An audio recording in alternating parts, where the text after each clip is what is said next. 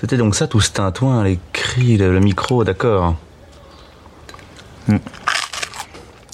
À mon avis, vous allez vite vous enlacer. Je ne lui prédis pas un grand avenir. Salut tout le monde, je m'appelle Robin et je suis très heureux de vous accueillir au micro pour ce 17e épisode du Balado Une invention sans avenir déjà le podcast euh, très politique qui va vous parler aujourd'hui de cinéma, de sexe, de pornographie et bien plus encore. Oui, parce que je sais pas si vous avez remarqué, mais ces derniers temps, une invention sans avenir, c'est un peu bon cop, bad cop, pour citer le titre d'un classique de la comédie d'action québécoise. Un épisode vénère suivi d'un épisode un peu plus fun. Rappelez-vous, alors on a fait un épisode contre les cinéphiles, puis un épisode sur les paillettes, un épisode sur la cancel culture, puis un épisode sur le rock. Alors la dernière fois, c'était un épisode très très clivant sur la salle de cinéma. Ouais, c'était le méchant la dernière fois. Ouais, c'était on a on a vu que c'était clivant, hein, n'est-ce pas? Fait que là euh, aujourd'hui, ce serait le temps d'avoir un peu de fun. Parlons donc de sexe. Ah oui. Et pour cela, je suis en compagnie de quatre euh, intervenants et intervenantes dont la présence m'enchante. M'excite même, du coup. euh. Mais casse, casse pas mon jeu de mots, tu vas comprendre. ok, d'accord, vas-y, pardon. Celui dont le prénom est aussi le titre d'une chanson de Carla Bruni, mais rassurez-vous, il est beaucoup, beaucoup moins de droite que le philosophe dont elle est inspirée. Le co-créateur de ce podcast, Raphaël, est avec nous. Salut Raph. Ah, salut Robin, salut tout le monde. J'ai pas osé te dire euh, le Raphaël Enthoven de gauche, mais le cœur y est. hein. Ok, c'est ma prochaine bio Twitter, c'est bon. Je me suis dit, c'est ça, c'est que, bon, contrairement à lui, t'es t'es de gauche et aussi tu dis des choses cohérentes, fait que c'est un peu un anti-Enthoven, bref, bref. Non, mais on m'a- on m'a donné du Nadal toute mon enfance. Je vois pas pourquoi Eindhoven euh, serait pas Ouais, la suite ouais. logique. Raph, maître de conférence à l'université de Caen. Ça bloque à Caen? Ah bah bien sûr, ça bloque. Bah, D'ailleurs, du coup, il y avait pas cours, du coup, je suis hyper reposé là. T'as eu le temps d'écrire ta chronique, c'est bon, c'est bon. ouais, on verra. On verra. Avec nous également celle qui porte le prénom d'une célèbre héroïne de littérature, adaptée sous la forme d'un célébrissime aussi dessin animé, mais aussi, mais aussi d'une chanson un peu porno. Souvenez-vous, Alice ça glisse au pays des merveilles. Elle est à la philosophie de gauche ce que Francky Vincent est à la chanson problématique. Alice est avec nous. Salut Alice. Oh là salut, salut tout le monde. Je suis en train de processer ce que t'as dit pour savoir si c'était un compliment ou pas. Oh, oui, bah c'est un, un peu Franchement comme un peu comme Raphaël Enthoven, c'était pour te situer par opposition, tu vois. Ouais, c'est très beau. Non, t'es assez indispensable du coup, quasiment. Bah ouais, ouais, c'est ça. Alice, euh, notre prof de philo préféré, euh, combien de jours de grève ces dernières semaines, Alice déjà? Oh là là, je préfère pas compter. C'est ça. Bon, tout va bien pour toi néanmoins? Ouais, ça va. Je suis vraiment ravie d'être là et de parler de ce sujet. Ça fait longtemps que, euh, que j'avais envie de dire des trucs sur ça, donc c'est super. Eh ben, on est là pour ça. Au micro aujourd'hui, on accueille aussi celle qui porte le prénom d'un personnage qui chante. Et quel personnage? La Reine des Neiges. Elle anime la chaîne YouTube On se laisse la nuit, avec laquelle elle compte bien nous libérer, délivrer du patriarcat et des stéréotypes de genre, notamment. Elsa est avec nous. Salut Elsa. Salut quelle, quelle merveille d'être à nouveau comparé à la Reine des Neiges. Franchement, ça va que c'est un chouette personnage. hein. Sinon, il y avait Elsa Triolet aussi, mais ouais, Reine des Neiges, Reine des Neiges, c'est bien. Reine des Neiges. Reine des Neiges. Bon. J'avoue, euh, on est vachement moins bien lotis avec les Raphaël. Et Raphaël, ça pue un peu. hein. Et enfin, à mes côtés, en studio, c'est assez rare pour le mentionner. D'habitude, on est tout seul chez nous. Celle qui chanterait peut-être avec moi la chanson Jean du pays de Gilles Vigneault, cet hymne non officiel du peuple québécois. Puisque comme moi, elle est venue faire sa thèse à Montréal et je la comprends.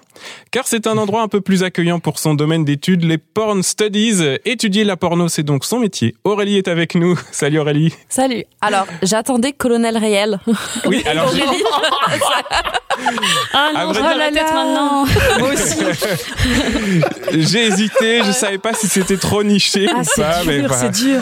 Écoute, A priori, tout le monde a la rêve. un camion. On le mettra. On a toujours un extrait audio à la fin de l'émission et on, qu'on improvise au montage euh, en fonction de ce qui s'est dit dans l'émission. Je pense que c'est bon, c'est décidé là, c'est Ouais. pour toi, c'est ma dédicace. Désolé pour Francky Vincent qui vient de se faire euh, éjecter. là. Lâchement, euh, voler la vedette, quoi, vraiment. Aurélie, donc tu travailles sur euh, sur la porno. On dit la porno au Québec, le porno en France. Je sais pas si tu as une préférence toi. Toi qui, qui, qui étudie en anglais en plus, t'as Ouais, pas cette je question. savais même pas qu'il y avait une différence. C'est ça.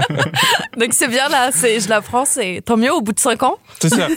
C'est assez choquant d'entendre la porno et en fait c'est logique la pornographie. Je sais pas pourquoi Moi, on dit le porno. je sais pas. C'est plus logique la porno, vraiment. Bah oui. Merci aussi d'être euh, avec nous et puis je suis content de t'avoir en studio. C'est la première fois que je vois euh, pour vrai quelqu'un avec qui on parle dans l'émission puisque d'habitude on est à distance entre la France et le Québec. C'est très très cool. On va parler de sexe, de sexualité, de pornographie, euh, un avertissement de contenu donc, notamment surtout parce qu'on a fait le choix qui nous apparaît quand même assez évident au fond de ne pas parler de viol, d'agression sexuelle dans l'émission. En tout cas, de ne pas en faire le cœur de nos chroniques, d'éviter d'en donner des, des, exemples. Euh, pas pour détourner les yeux, bien sûr, mais parce que bah, les violences sexuelles, c'est pas de la sexualité, ce sont des violences. C'est donc pas le même sujet, c'est pas le sujet euh, de notre émission d'aujourd'hui. Ceci est dit, et il n'empêche qu'on va parler de sexe et de pornographie, ça vous l'avez compris. Donc bon, bah si c'est pas un sujet avec lequel vous êtes à l'aise, c'est le moment de quitter le podcast. On, on vous en veut pas évidemment. Vous viendrez à l'épisode prochain, qui sera sûrement un épisode vénère, donc hein, un sur deux, on l'a dit. voilà, donc pour l'avertissement de contenu, euh, évidemment en ce début d'épisode, ouvrons l'émission avec celle qui nous prouve à chaque chronique qu'elle a l'art de poser les débats. C'est pour ça que c'est souvent elle qui commence l'émission. Alice, euh, tu vas nous poser une vaste question presque pas polémique qui a un problème avec le sexe Ouais, alors euh, pour voir si euh, ce que j'allais dire était un peu original ou euh, complètement commun, j'ai fait quelques petites recherches sur internet et j'ai été à la fois rassurée et intéressée par les résultats, donc je vous en parle. Alors premièrement, quand on tape représentation sexe cinéma sur Google, on tombe en premier sur la représentation du travail du sexe au cinéma. Je trouve déjà que ça en soit un, résultat intéressant, hein, comme si c'était plus facile pour les réalisateurs et réalisatrices d'aborder ce sujet, qui est pourtant un sujet euh, hyper complexe. Mais comme euh, il est plein de clichés que le cinéma aime bien, bah peut-être c'est plus facile que de parler euh, vraiment de sexualité. Mhm. Après, du coup, j'ai tapé scène, sexe, film. On précise que tu étais en navigation privée. Hein. ah non, j'ai oublié complètement oublié. et alors là, j'ai trouvé en premier résultat des tops des scènes de sexe non simulées dans les films. Donc ça aussi, j'ai trouvé que c'était intéressant comme résultat. Genre euh, volonté un peu voyeuriste euh, de savoir si euh, des relations sexuelles ont vraiment eu lieu et pas du tout s'intéresser finalement à la représentation. Ouais. Le petit goût de l'anecdote là. Mm. Et, et, troisième constat marrant, il y a beaucoup de sites porno qui apparaissent hyper vite dans les résultats quand on cherche ça. Donc ça montre bien qu'on n'est pas encore à une époque où on peut aborder sereinement ce sujet comme un sujet légitime, enfin que vraiment c'est quelque chose qui est assez partitionné et compliqué. Donc, je suis rassurée. Je vais pas juste vous répéter un top sens critique ou topito dans ma chronique. Peut-être qu'il y a des trucs que je peux dire qui sont pas déjà euh, sur Internet. Alors j'ai quand même regardé des, les listes de films euh, avec euh, les, les, meilleures scènes de sexe au cinéma, etc. J'ai même regardé la liste des scènes de sexe non simulées, etc. Et il y a un truc qui crève les yeux, c'est qu'il y a quand même surtout des films européens. Par exemple, dans le top 50 sens critique, euh, des meilleures scènes de sexe au cinéma, il y a que trois films américains. Okay. Euh, c'est euh, Ken Park, Short Bus et I Want Your Love, qui sont quand même plutôt des films d'auteur. Donc, je vais faire une petite distinction, mais vraiment vite fait. Hein. Je, je, me retiens, j'arrête de faire des typologies tout le temps, mais je fais vite fait. je veux quand même distinguer deux choses. Il y a la nudité, dans les films. Euh, en France, on aime bien ça, la nudité, euh, montrer des actrices et des acteurs nus, euh, les pénis mous, euh, les seins un peu sur le. On, on aime bien faire ça. C'est pas vraiment de la sexualité. Et mhm. il y a aussi les scènes de sexe qui ont pas forcément besoin de montrer des organes sexuels pour être explicites. Et, et ça, c'est vraiment quelque chose qu'on va trouver plus dans le cinéma européen que dans le cinéma américain, de manière de manière intéressante. Euh, donc en France, on est assez fan de nudité. Je pense que c'est une manière de faire de la subversion euh, pas chère. Euh, mais il y a aussi pas mal de, de sexe euh, explicite et je pense que c'est là où on va le trouver le plus. Si je vous dis vraiment scène de sexe explicite dans les films, il y a moyen que vous pensiez peut-être à Lars von Trier, euh, Catherine Breillat, Carax, Keshish. Donc on est surtout sur des réalisateurs européens. Et à l'inverse, dans les très grosses productions américaines, on peut noter vraiment une absence euh, totale de sexe, euh, voire même de séduction ou d'amour. Et finalement, c'est un, un, peu déroutant, comme si euh, un pan entier de la vie humaine était passé sous silence. Hmm. Franchement, si on devait faire le top 5 des trucs qu'on fait en tant qu'être humain, il y aurait quand même le sexe dedans. Enfin, je dis top 5, même top 10 si vous voulez, mais c'est quand même un truc important de, de l'existence humaine. C'est pas trop votre truc top 10, mais globalement, c'est quand même pas mal. bah, pour Marvel, par exemple, il y a, ça existe pas. Hmm. Il y a une invisibilisation ou peut-être une sorte d'autocensure du sujet, bien que les personnages soient euh, adultes, sexy, voire même sexualisés, mais ils font pas de sexe. Et c'est pas juste qu'on voit pas de scène, c'est que c'est même pas euh, évoqué d'une manière ou d'une autre. Je me suis dit que l'hégémonie culturelle américaine euh, a quand même réussi à nous faire croire que la violence euh, était moins choquante, euh, moins traumatisante que le sexe. Parce que quand même, il y a des films familiaux où on peut avoir des scènes assez violentes, mais euh, il y aura jamais de sexe. Après, dans les Marvel, ils sont très occupés à sauver le monde aussi, Mm. quoi. Ah oui, tu penses qu'ils ont pas le temps Ouais.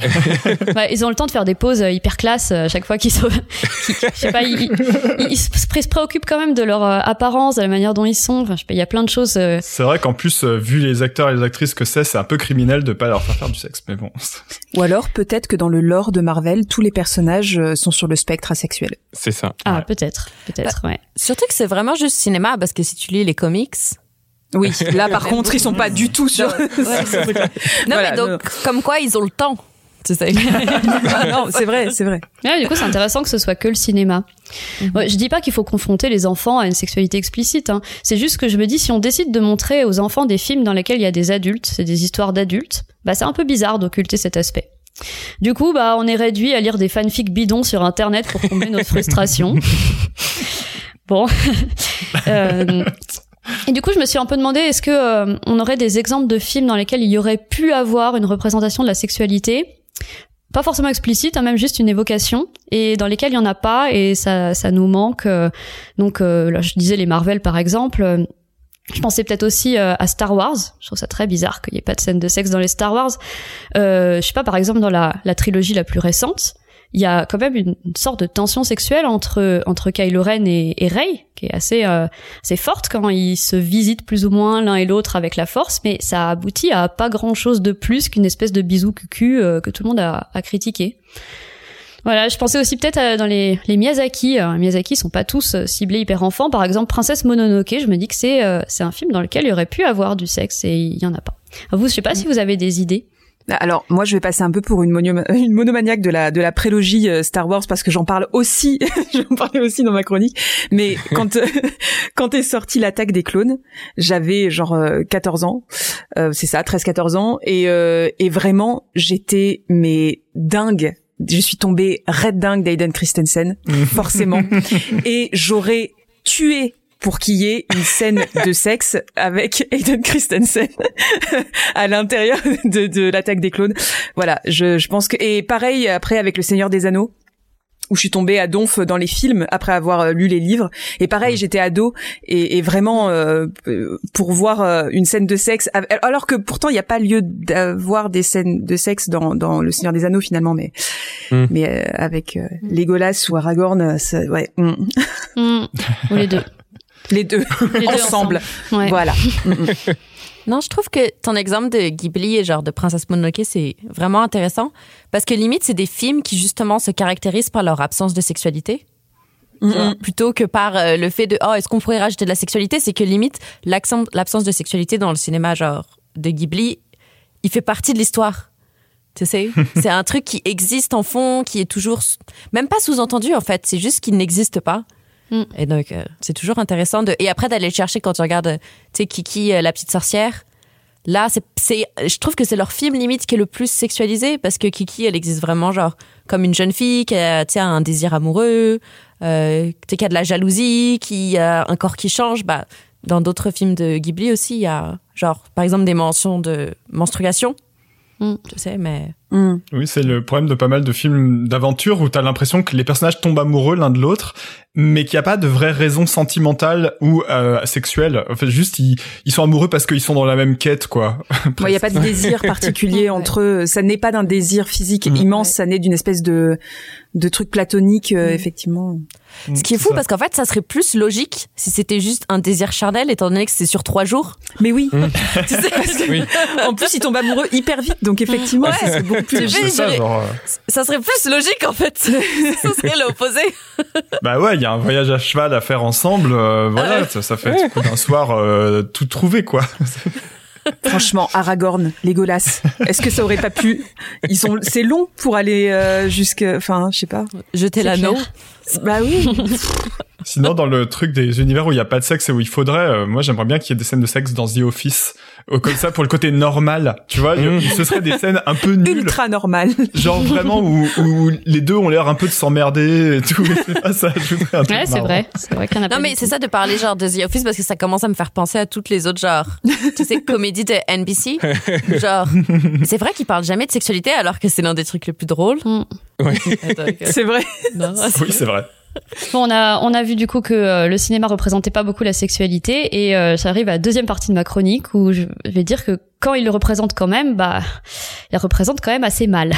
Alors Mhm. je vais vous faire un petit top des des tropes et clichés insupportables du sexe au cinéma. Ça commence par euh, souvent un déshabillage frénétique, avec Mm. euh, bisous fougueux, où les visages s'écrasent l'un contre l'autre, les vêtements sont jetés partout, les porte-manteaux tombent. Voilà, globalement la pièce est détruite. Euh, je, je pense que ce moment est censé évoquer la fougue de la fougue du rapport sexuel qui suivra, mais qu'on va pas voir, parce que du coup, là, paf, ça cut, on se retrouve au lit. Euh, Dans un espèce de missionnaire mou et tendre, euh, au ralenti, dissimulé par des draps. Il n'y a plus aucune fougue. Euh, je pense que là, c'est pour montrer que comme c'est une relation consentie et accompagnée de sentiments, bien sûr, parce que c'est important, bah ralenti, hein, un beau petit ralenti, c'est mignon, euh, c'est plus du tout fougueux. Et encore, ça c'est dans le meilleur des cas, hein, parce que parfois ça cut juste vers le couple endormi euh, le lendemain matin, euh, au réveil, toujours corps dissimulé par les draps bien placés. Alors quand la scène de sexe elle est un peu montrée, parfois on a droit à une musique cucu, euh, complètement inappropriée. J'ai revu euh, la scène de la main qui glisse euh, sur la vitre dans Titanic Mm. et euh, franchement j'avais complètement oublié qu'il y avait une musique vraiment ringarde qui l'accompagne et qui casse tout. Alors peut-être que c'est pour éviter que le spectateur ou la spectatrice se prenne trop au jeu ou pour nous rappeler qu'on est dans un film non pornographique ou peut-être par pudeur. Mais c'est c'est bizarre, ça crée souvent une espèce de décalage. Alors après, il y a le cliché de la caméra pudique qui se détourne euh, vers une fenêtre, euh, vers un rideau. Vers une casserole en train de bouillir. Ah ouais, oh non, ça le pire. Euh, ce que fait vraiment insupportablement euh, Call Me by Your Name. Pourtant, un film qui assume à fond son aspect euh, érotique, excitant, de la séduction, mais vraiment tout ça s'arrête au port de la sexualité. Dès qu'il y a Oui. un rapport sexuel, bah là on le voit plus et la caméra se détourne et ça devient un peu poétique. Euh, autre cliché qui m'agace particulièrement quand la relation sexuelle est, est montrée, c'est l'absence de préliminaire. Alors je vous décris la, la scène typique de la relation hétérosexuelle passionnée. Bisous fougueux, plaquage contre le mur. Là le mec baisse un peu son jean, mais pas trop, c'est pas qu'on voit ses fesses. Il soulève la fille et il la place comme ça sur son sexe. Pouf Enfin, on devine qu'il se passe ça parce que souvent c'est de manière cadrée à ce qu'on voit pas grand chose. Et la position contre le mur, elle est bien pratique parce que ça permet que ça reste non pornographique, on voit pas d'organes sexuels ni rien. Mais quand même, si on y réfléchit deux secondes, ça veut dire que la femme, elle était en robe, elle portait pas de sous-vêtements et que c'était pas hyper agréable. C'est vraiment hyper rapide. Enfin, les exemples qui me viennent en tête de ça, c'est euh, c'est dans Buffy. Alors c'est dans des séries. Hein. J'ai pas un ex- c'est des exemples de séries qui sont venus d'abord. Euh, Buffy et Spike dans la maison qui s'effondre. C'est complètement ça.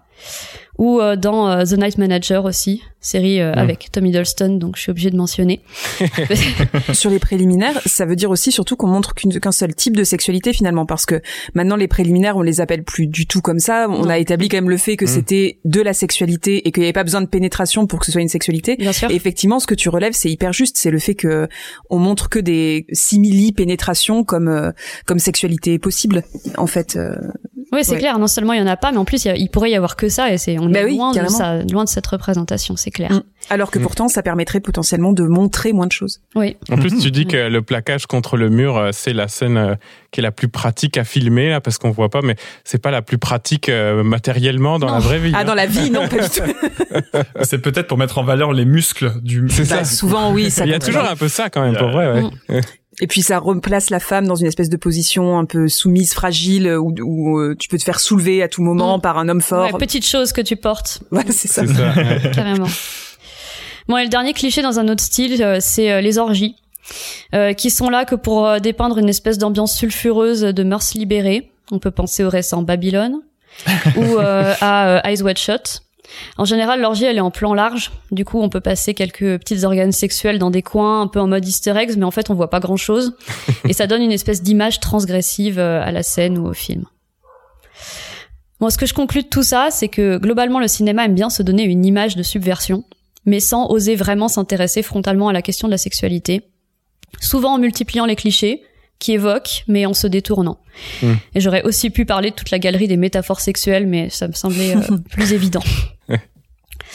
Moi, ce que je retiens de ce panorama, c'est que finalement, il y a peu de films qui parlent de sexualité, il y a peu de films qui jouent avec l'excitation du spectateur ou de la spectatrice. Alors, est-ce que les périodes de censure de l'histoire du cinéma ont eu pour conséquence une persistance d'une espèce d'auto-censure encore aujourd'hui? Est-ce que c'est l'hégémonie culturelle américaine qui a une influence sur le reste de la production? Est-ce que c'est par stratégie de pas limiter l'audience à un public adulte et donc le nombre d'entrées? Mais dans tous les cas, je pense que c'est pas pour des raisons artistiques et c'est une situation qu'on peut déplorer. Clairement. Ouais, c'est vrai. Ben, je veux pas, euh, je veux pas trop anticiper parce que je pense qu'on va revenir sur certaines des, des questions d'histoire et de censure euh, avec Raph un peu plus tard. Mais oui, c'est sûr que notamment quand tu parlais des métaphores, il y a eu aussi beaucoup de moyens de, ben, c'est ça, de rendre un peu plus accessible euh, certains certains films. A- avant d'ouvrir la, enfin, manière d'ouvrir la, la discussion. Puisque Alice, tu nous as déjà révélé dans un précédent épisode que tu as un gros kick sur la saga Fifty Shades. Est-ce que tu c'est c'est représenté comme ça euh, Fifty Shades ou, ou Ça rentre dans quelle case? C'est tous les clichés? Bah pas mal, ouais, parce que justement il y a ce, ce côté subversion avec euh, avec la question du, du BDSM, mais en fait qui est du comment ils disent ça, BDSM soft. Parce que Ouais. c'est bizarre comme manière de dire. Mais en fait, effectivement, euh, dès qu'il y a vraiment des actes sexuels qui sont censés être montrés, on, on voit vraiment peu de choses. Et on voit surtout des parties du corps, on voit surtout des seins. ou- Mais euh, c'est euh, c'est assez pudique. Et puis dans mon souvenir, pour le coup, c'est c'est très normé aussi. C'est-à-dire genre vraiment, ils passent longtemps dans la salle avec tous les trucs de torture et tout. Et puis après, hop, un petit missionnaire gentil en s'embrassant et voilà.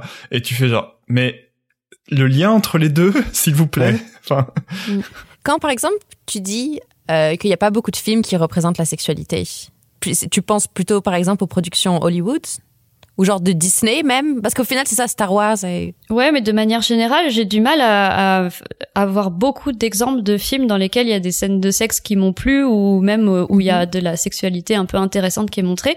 Je me, je me rends compte que par rapport à d'autres sujets ou d'autres trucs de la vie humaine, c'est vraiment euh, très peu représenté par rapport à Mhm. la place que ça prend dans notre société. Je trouve ça étonnant de voir qu'il y en a si peu. oui, on pourrait certainement trouver plein d'exemples en allant dans des cinémas un peu indépendants, voire euh, Mm. carrément euh, underground et tout. Mais c'est vrai que dans les productions majoritaires en salle, Mm. ben les exemples sont pas si courants. Après, t'as Oui. dit un truc intéressant aussi euh, quand t'as répondu à la question d'Aurélie, c'est que t'as dit j'ai je j'ai pas souvenir de films dont les scènes de sexe m'ont marqué ou m'ont plu parce Mm. que Oui. finalement d'une évocation de la sexualité ou euh, le fameux cliché du euh, le drap qui couvre les seins de la nana C'est mais ça. miraculeusement euh, ne couvre pas la poitrine du mec et enfin bon voilà ces ces, ces scènes là etc. Il y en a dans tellement tellement tellement de Ouais. films mais au final avoir effectivement une représentation d'une sexualité qui nous parle euh, voire de de sa forme de sexualité ça par contre euh, ouais c'est vrai que c'est c'est très compliqué de Ouais, je, je trouve que ce qui manque, c'est euh, qu'on comprenne ce qui se passe. En fait, on sait Mm. pas ce qui s'est passé dans Mm. la relation sexuelle. Alors, euh, bah, j'ai un exemple qui m'est venu en tête quand je disais qu'il n'y avait pas obligé de voir des organes sexuels pour vraiment que ce soit du sexe explicite. C'est dans euh, Brokeback Mountain. Mhm. Euh, Il y a une scène de sexe que je trouve vraiment très bien, qui est la, la scène dans la tente où bah, on comprend exactement ce qui se passe de manière efficace, évocatrice, et c'est assez, euh, je sais pas, c'est c'est une scène qui est vachement marquante. Mm. Et bah là j'ai cette idée, enfin cet exemple qui me vient en tête, mais j'en ai pas 15, j'en ai pas 30 des exemples. ouais pas Oui. Mais sans que ce soit une scène pornographique, mais juste un- une Mm. scène qui représente de manière réaliste puis intéressante un acte sexuel qui est pas forcément voilà une scène porno au sens propre. là. Mais c'est fou Ouais. parce que c'est chez beaucoup de personnes, c'est les scènes queer qui qui sont Mhm. qui ressortent très souvent. Et euh, enfin moi dans les scènes de, de sexe absolu qui m'ont marqué euh, ultra fort à plein de moments de ma vie, il y a eu des scènes de l'Empire d'essence, bon qui est euh, qui est un film avec du sexe non simulé euh, Mhm. dedans, donc euh, bon c'est un peu à la lisière, mais n'empêche que c'est sorti au cinéma. Et euh, et des mais surtout les des films euh, genre euh, Mademoiselle euh, par exemple de de Park Chan Wook qui que que, que j'ai trouvé enfin les scènes de sexe dedans j'ai trouvé ça fou euh, Mm. je trouvais ça fou quoi et euh, et parce que c'est des scènes peut-être queer aussi Mm. et que euh, et que du coup bon l'empire d'essence il y a il y a plein de formes de, de sexualité Oui. dedans voilà y a donc il y avait pas faire. que des scènes queer du tout Il y a à boire et à manger. voilà, il y a vraiment euh, de tout, mais euh, mais Mademoiselle pour le coup c'est vraiment. euh, Ouais. Alors peut-être que les réalisateurs prennent plus de de liberté quand c'est euh, de la sexualité euh, avec plein de guillemets Mm. queer parce que ça, ça veut rien dire non plus mais voilà. Euh, peut-être. Mais c'est intéressant aussi de se poser cette question là quoi. De savoir si c'est la sexualité hétéronormée Mm. euh, qui souffre de, de cette espèce de censure un peu euh, un peu cucu un peu voilà Ben, en tout cas, j'avais dit en intro que Alice avait le, le don pour poser le problème. On voit qu'effectivement, c'est le cas. on a une bonne, un bon terreau de discussion et plein de bons exemples pour commencer euh, l'émission. T'as parlé, on a beaucoup parlé de fiction cinématographique euh, jusqu'à présent, mais euh, à moins d'être dans le cas de l'animation et encore, on en reparlera peut-être plus tard avec Aurélie. Bah, bien souvent, pour faire des fictions, il faut quand même des vraies personnes, des acteurs et des actrices notamment, une équipe de tournage. Et c'est de ça qu'on va parler avec toi, Elsa, puisque euh, tu vas nous parler de euh, l'apparition de coordinateurs et coordinatrices d'intimité sur les plateaux de tournage. Alors effectivement, moi je voulais vous parler d'une nouvelle profession euh, qui monte depuis quelques années au cinéma et qui en dit long sur les évolutions de la société et de sa mentalité concernant la sexualité notamment. Parce que rappelez-vous, pas, peut-être, parce qu'on était quand même relativement jeunes, il fut un temps pas si lointain où, quand il y avait une scène de sexe au ciné, eh ben en gros on disait aux acteurs euh, et ou aux actrices, bon bah allez, euh, déshabille-toi, je vais filmer euh, comme ça et comme ça, il faut qu'on voit euh, ton dos, ton visage, tes mains, tes, tes doigts, tes oreilles, bref, voilà. Euh, Go Euh, Et si vous étiez face à une réalisatrice ou un réalisateur un peu sympatoche, Bon bah à la limite on vous faisait une petite ambiance un peu intime avec une équipe réduite, des lumières tamisées, Euh, mais une fois que c'était prévu, bon bah euh, fallait y aller en gros hein, et on ne distinguait pas particulièrement ces scènes des autres ou en tout cas on n'estimait pas qu'il allait falloir prendre des précautions particulières ou organiser ça d'une d'une façon particulière ces moments euh, ces moments là de tournage ni pour l'équipe ni pour les acteurs actrices finalement. Voilà tout le monde était euh, tout le monde y allait hein voilà Mm. franchement Genre c'est votre boulot de jouer, allez jouer quoi. Voilà. oui, voilà. Euh, et puis, eh ben, et puis, on a commencé à réfléchir sur la sexualité, sur sa représentation aussi, parce que les images sont malheureusement pour beaucoup d'entre nous la première, voire la seule éducation à la vie affective Mm. et sexuelle à laquelle nous avons accès pendant notre enfance et notre adolescence. Et d'ailleurs, à propos de ça, euh, voilà, petit point militantisme parce qu'on ne se refait pas, euh, mais c'est pas du tout normal, hein, bien évidemment, cette situation-là. Et le planning familial a d'ailleurs euh, porté plainte il y a très peu de temps avec SOS homophobie et SIDAction, je crois, Oui. euh, contre l'État français qui ne respecte pas l'obligation de faire un certain nombre de, de ces cours d'éducation à la vie euh, affective et sexuelle alors que c'est prévu par la loi, euh, et ce dès la primaire. Donc euh, voilà, on devrait avoir beaucoup plus d'éducation à la vie affective et sexuelle. Ça résoudrait énormément de problèmes, notamment de euh, violences sexuelles, d'inégalités, euh, d'homophobie, de plein de trucs. Vraiment, c'est c'est une catastrophe qu'on les ait passés courts. Bref, donc les images, euh, voilà, les films notamment sont malheureusement nos, premiers pas d'éducation à la vie affective et sexuelle, et pas que le, que le porno ou la porno du coup. Euh, le cinéma de façon globale est, est dépositaire d'une certaine vision de la sexualité et des relations amoureuses qu'on peut avoir par la suite. Et justement, je sais pas si vous vous souvenez vous euh, d'une scène qui vous a particulièrement marqué, enfant ou adolescent, euh, de, de, alors pas que au niveau de la sexualité, même au niveau des rapports euh, amoureux, on va dire. Est-ce que vous avez comme ça une, une scène qui vous vient à l'esprit particulièrement Euh, La vie d'Adèle. Non, mais ça a pu marquer aussi négativement, hein, franchement. si je dirais marqué positivement, je pense que assez tôt ce serait le, la scène de sexe dans le nom de la rose, Waouh, ouais. euh, qui a un côté un peu surprenant dans la narration. On s'attend pas vraiment à ce que ça arrive et euh, en plus c'est un peu crado et tout. Enfin l'environnement machin. C'est de là d'où vient le kink. Je sais pas, moi, elle- elle- je pense dans ma construction, elle est, elle est, elle est pas mal. euh, C'est, euh, elle a une bonne place. Ok. Je me souviens que euh, j'avais vu en cours de musique euh, le film qui s'appelle Farinelli, Oh Mhm. oui. euh, Oh, donc sur un castrat Un et dans lequel euh, Farinelli a une vie euh, sexuelle assez libérée, notamment avec son frère, où ils se partagent leurs conquêtes et les scènes sont quand même euh, ah, pour le coup, là, on comprend à peu près ce qui se passe et on avait euh, 12 ans au cours de musique, donc c'était un Moi, j'ai un souvenir, c'est peut-être un peu plus tard, là, j'ai peut-être fin d'adolescence, mettons, mais j'ai un souvenir de, du buzz qui avait été fait autour de la, hum, comme la première scène de sexe lesbien pour une série américaine diffusée à la télé à heure de grande écoute. C'était dans une des saisons de Doctor House avec Mhm. le personnage de 13. Mhm. Puis en fait, bah, elle était littéralement filmée comme les tropes que tu as indiquées juste avant, euh, Alice. Donc il y avait une, une, une énorme déception euh, bon, vis-à-vis d'une série qui a plein d'autres problèmes, mais qui a été intéressante à ce moment-là quand même. Mais grosse déception. Ben, quand même, oui. Moi, j'en ai une aussi, je peux le dire? Oui. Bien sûr. Ouais. Alors, bah moi, je, je travaille sur l'animation, là, donc je parlais d'animation. Euh, vous voyez la série euh, Pipoudou and the Super Fuck Friends? Non, mais on va aller voir. bah, je, vais, je, vais, en parler. Je vais en parler dans ma chronique. Et je trouve que ça. Je veux aussi en parler un peu de. Est-ce qu'on considère les personnages euh, d'animation comme des travailleurs du sexe ça, dans ma chronique? Donc ça va aussi se lier à ce que tu disais, Alza. C'est que donc c'est une série qui est humoristique et donc qui, tu sais, qui est aussi d'éducation et donc c'est beaucoup de la rigolade. On se prend pas trop au sérieux. Mais dans la deuxième saison, il y a un épisode où il y a une scène, c'est la première fois où j'étais ah en fait je regardais la pornographie. et c'était vraiment la première fois où j'étais ok là ils se prennent au sérieux. Mm. Et tu sais là même en tant que spectatrice tu fais ok. la, porno ouais il y a un truc qui a dérapé d'accord. et c'est en plus c'est euh, une série que je montrais euh, dans mon cours que j'enseigne à Concordia animation et donc on regardait ça pour parler d'animation pornographique. C'est un peu la scène où il y a du silence dans, la classe. Où tout le monde se regarde un peu. ah mais c'est ça que ça veut dire quand on dit que les films grandissent en même temps que nous. Eux aussi ils accèdent à la maturité à un moment. Bah écoutez, moi, euh, je sais que j'avais été très très marqué par, d'une part, et attention, c'est reparti, Elsa et Star Wars, Elsa et la prélogie, tout le côté cucu et niais de l'attaque des clones, avec euh, le mhm. pique-nique sur Naboo, là, au milieu des mhm. fleurs, et les roulades dans, la, dans les prairies, et la musique Cross the Star qui me, qui me déclenche encore des PTSD euh, incontrôlables, voilà. Euh, et le bisou sur le balcon. Bon, bref, voilà. Aiden Christensen, mon cœur d'adolescente t'aime toujours, Aiden pour moi, tu seras toujours le meilleur. Ah, il nous écoute d'ailleurs. Il nous écoute, j'en suis sûre. Aiden, si tu m'écoutes, pour toi, euh, voilà.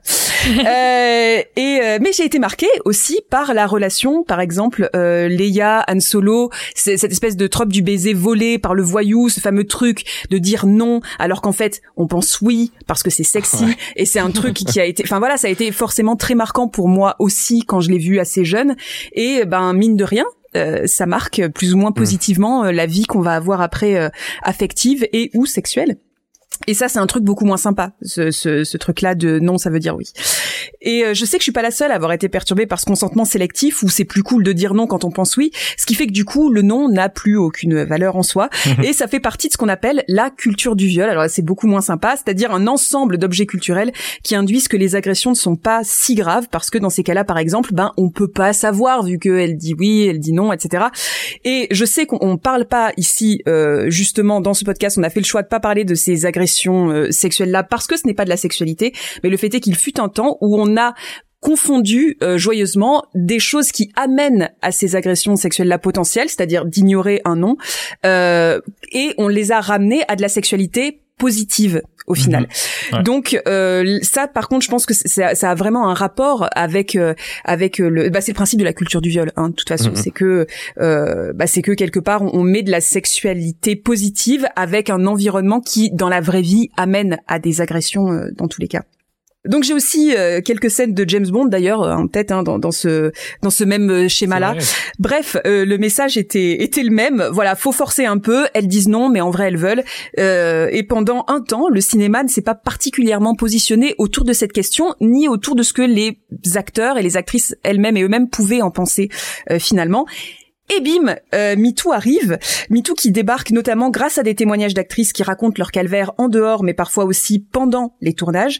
Et on se met à cogiter collectivement encore plus sérieusement euh, sur cette question d'une part bien sûr sur la représentation de la sexualité qu'on donne à voir aux spectateurs, mais d'autre part on, se rend compte que les acteurs sont des humains mmh. et que les scènes de sexe, eh ben c'est pas si anodin en fait, euh, même quand on est des acteurs. c'est fou. non mais c'est dingue qu'on s'en soit pas rendu compte avant. Euh, on se rend compte que par exemple pour les scènes de combat, on a des personnes dont le job et de chorégraphier ces combats pour ne pas blesser parce qu'on se dit oh mmh. quand on se bat quand même il y a vachement de physique qui est induit on pourrait se blesser on peut se retrouver très en danger dans ces scènes et par contre, pour les scènes de ah cul, personne ne s'est dit que ça impliquait énormément de physique aussi, qu'on pouvait se mettre en danger de, de, de, plein de façons. On estime que tout le monde sait faire. Euh, Vas-y, fais comme tu fais dans la vie de tous les jours, ce qui est hyper violent pour l'intimité des acteurs et des actrices euh, finalement aussi. C'est-à-dire qu'ils jouent un rôle hyper écrit jusqu'à la scène de cul où on leur donne que des vagues informations et puis euh, ben go, vas-y, tu sais faire. Mm-hmm. euh, et ça pose question sur l'exposition de leur intimité, donc. mais aussi du coup sur la protection de leur corps et de leur santé mentale, euh, puisque ce sont des scènes où on ne prévoyait pas forcément non plus de rétractation possible du consentement de l'une ou l'autre partie, hein, finalement. Alors, un nouveau métier au nom un peu barbare commence à voir le jour sur les plateaux de tournage, c'est la coordinatrice ou le coordinateur d'intimité. Alors il y a beaucoup plus de coordinatrices que de coordinateurs d'intimité, mais euh, voilà. Mais je crois qu'il vaut mieux. Hein. Voilà. Alors, euh, qu'est-ce que c'est, euh, me direz-vous? Qu'est-ce que c'est, Allez-y, Elsa? Ah voilà, c'est bien. eh bien, euh, c'est beaucoup de choses à la fois, euh, puisque c'est successivement une médiatrice entre l'équipe technique et les actrices et acteurs, un ou une chorégraphe de scènes de sexe, de scènes de baiser, etc. C'est un genre de garde-fou psychologique pour tout le monde pendant et après le tournage de ces scènes. Bref, euh, son but est de faire en sorte que ces scènes qui sont légion dans les films ou les séries, mais qui ne vont pas de soi, se passent bien. Et ce n'est pas une mince affaire. Alors vraiment, c'est un métier hyper intéressant que je vais violemment résumer là tout de suite. Hein, mais j'ai eu l'occasion de rencontrer euh, Philine Janssens, qui est coordinatrice d'intimité, une coordinatrice d'intimité belge, euh, qui a résumé son métier en disant c'est simple, on est là pour faire respecter les 5 C. Alors qu'est-ce que c'est les 5 C? Que sont-ce Que sont-ce que sont-ce Cocaïne.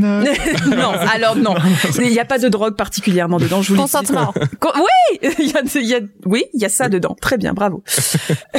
et ben en gros voilà, les 5 C, ce sont les points à respecter pour une scène de sexe. Et du coup, les 5 C, ce sont contexte, consentement, chorégraphie, communication et point essentiel, mais dont on parle très peu.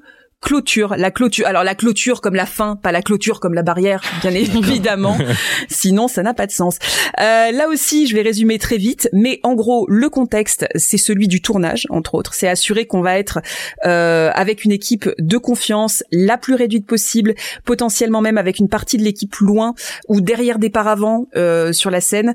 Euh, c'est assurer aux comédiens que cette scène, qui malgré tout dévoile de l'intime, sera faite dans des conditions où l'on respecte cette intimité. C'est aussi dire aux comédiens exactement comment va se dérouler la scène, dans quoi est-ce qu'elle va s'inscrire, qu'est-ce qu'on cherche à faire ressentir aux, aux spectateurs, parce que c'est vrai que c'est quelque chose qu'on évoque quand même assez peu. Qu'est-ce qu'on cherche à faire ressentir aux spectateurs quand on lui montre une scène de sexe C'est pas du tout la même chose qu'on ressent selon la façon dont elle est filmée. Donc voilà, on, on veut pas prendre les comédiens par surprise en leur faisant tourner une scène de sexe euh, hyper euh, vanilla, très tranquille, etc. Et qu'au final ce soit filmé de façon hyper violente et ça renvoie à quelque chose d'agressif ou de quelque. Voilà, il faut vraiment que que les comédiens sachent tout. Ensuite, le consentement, eh bien, le consentement, il n'est pas irrévocable. C'est donc du coup s'assurer que le protagoniste de la scène, euh, les protagonistes pardon de la scène savent qu'à tout moment on arrête. Voilà, on fait pas euh, ceci ou cela. C'est pas parce qu'on a dit oui pour un truc euh, que c'est ok pour tout le reste. C'est pas parce qu'on a dit oui il y a une heure que c'est ok maintenant. Voilà, c'est s'assurer que euh, il y ait du consentement et c'est surtout rappeler aux acteurs que même s'ils sont des acteurs, même s'ils ont dit ok pour jouer un film, ils ne sont pas tenus d'être consentants tout le temps et Mhm. du coup s'ils ne le sont plus eh bien euh, la scène s'arrête elle est reportée on la fait différemment bref dans tous les cas ils sont encore maîtres de leur corps et ça semble quand même assez euh, assez logique Euh, la chorégraphie c'est s'assurer qu'on ne montre pas la sexualité des actrices et acteurs Mhm. qu'on joue celle des personnages. Ah oui. Donc c'est convenir avant où est-ce qu'on peut toucher, comment, où est-ce qu'on peut embrasser, comment. Euh, c'est s'assurer qu'on va suivre cette chorégraphie sans surprise, ce qui est très rassurant en plus parce qu'on sait exactement ce qui va se passer, on n'est pas surpris, on peut continuer à jouer le personnage parce que bah, quelque part ça rentre dans une espèce de danse chorégraphiée euh, qui qui bah, qui roule en fait. Donc voilà encore une fois faire des répétitions avant c'est possible ça devient beaucoup plus et puis on peut se rendre compte aussi qu'il y a certains gestes qu'on veut pas du coup ou qui s'enchaînent pas bien ou qui sont pas enfin bref ça n'a que des avantages de chorégraphier Bah, la comparaison que tu faisais avec les scènes de baston, elle est, Bah elle, a- oui. elle a tout son sens, quoi. Tu peux faire des répétitions sans les costumes, sans les lumières, sans les machins, puis comme ça, au moins, tu testes et voilà. bah oui Bah ouais, Et- on dit jamais allez-y, battez-vous. euh, mais c'est clair. Personne ne fait ça parce qu'on se dit mais il y a des gens qui se blesseraient et c'est incroyable qu'on s'en rende pas compte non plus pour les scènes de sexe. On se dit bah Ouais. les gens peuvent être gênés, se blesser, pas être naturels, être dans la retenue euh, alors qu'il faudrait un moment hyper euh, dans l'élan, etc. Mais pareil que pour les bastons en fait, si t'as peur de, si tu sais pas d'où vient le coup quelque part, tu tu vas pas euh, jouer à fond ton personnage, c'est sûr. Ouais, ouais. Euh, la communication, c'est parler non seulement avec les protagonistes avant, après, pour être sûr que tout va bien psychologiquement, euh, physiquement, mais c'est aussi chose à laquelle on pense moins communiquer avec l'équipe de tournage euh, de ce qui va se passer, parce que on sait pas, l'équipe de tournage, ce sont des humains aussi derrière les caméras, les micros, euh, les, les voilà, Euh, et il peut y avoir ben des traumas, des gènes, des angoisses on n'en sait rien. Euh, bref, c'est prendre soin quelque part de tout le monde sur le plateau et de, de toute l'équipe. Et enfin, la clôture. Et là, je vais parler particulièrement à toutes celles et ceux qui ont fait du jeu, euh, théâtre ou, Mm. ou, euh, ciné, dans leur vie et qui se sont retrouvés à jouer des scènes d'amour, même pas forcément des scènes de sexe, ne serait-ce que des scènes d'amour. Et vraiment, voilà, on est ensemble, je pars en connaissance de cause. Il y a de très fortes chances que votre relation avec votre partenaire de jeu soit hyper chelou euh, après, parce que Mhm. même si c'est encadré, il vient quand même de se passer un truc euh, hyper intime. Et si c'est pas encadré, je vous raconte même pas comment ça, ça, ça part forcément dans tous les sens. Ouais. Bien évidemment, euh, bien évidemment que, que ça, ça perturbe. Bien sûr qu'on peut avoir les, les sentiments et euh, les sens un peu confus après. Bien sûr que ça embrouille. Eh bien, une coordinatrice d'intimité va être là pour atténuer un peu ça. C'est-à-dire qu'à la fin de la scène, elle va s'assurer que les comédiens sortent de la scène. Ça paraît vraiment con dit comme ça, mais mais c'est juste essentiel, euh, vraiment. Et Philine disait justement qu'elle leur demandait à la fin de la scène de faire un truc un peu con, comme de se taper dans la main, faire un high five ou se serrer Ouais. la main, enfin qu'il y a un marqueur, voilà de hey, allez. C'était du bon travail. Euh, maintenant, c'est fini on passe à une autre scène.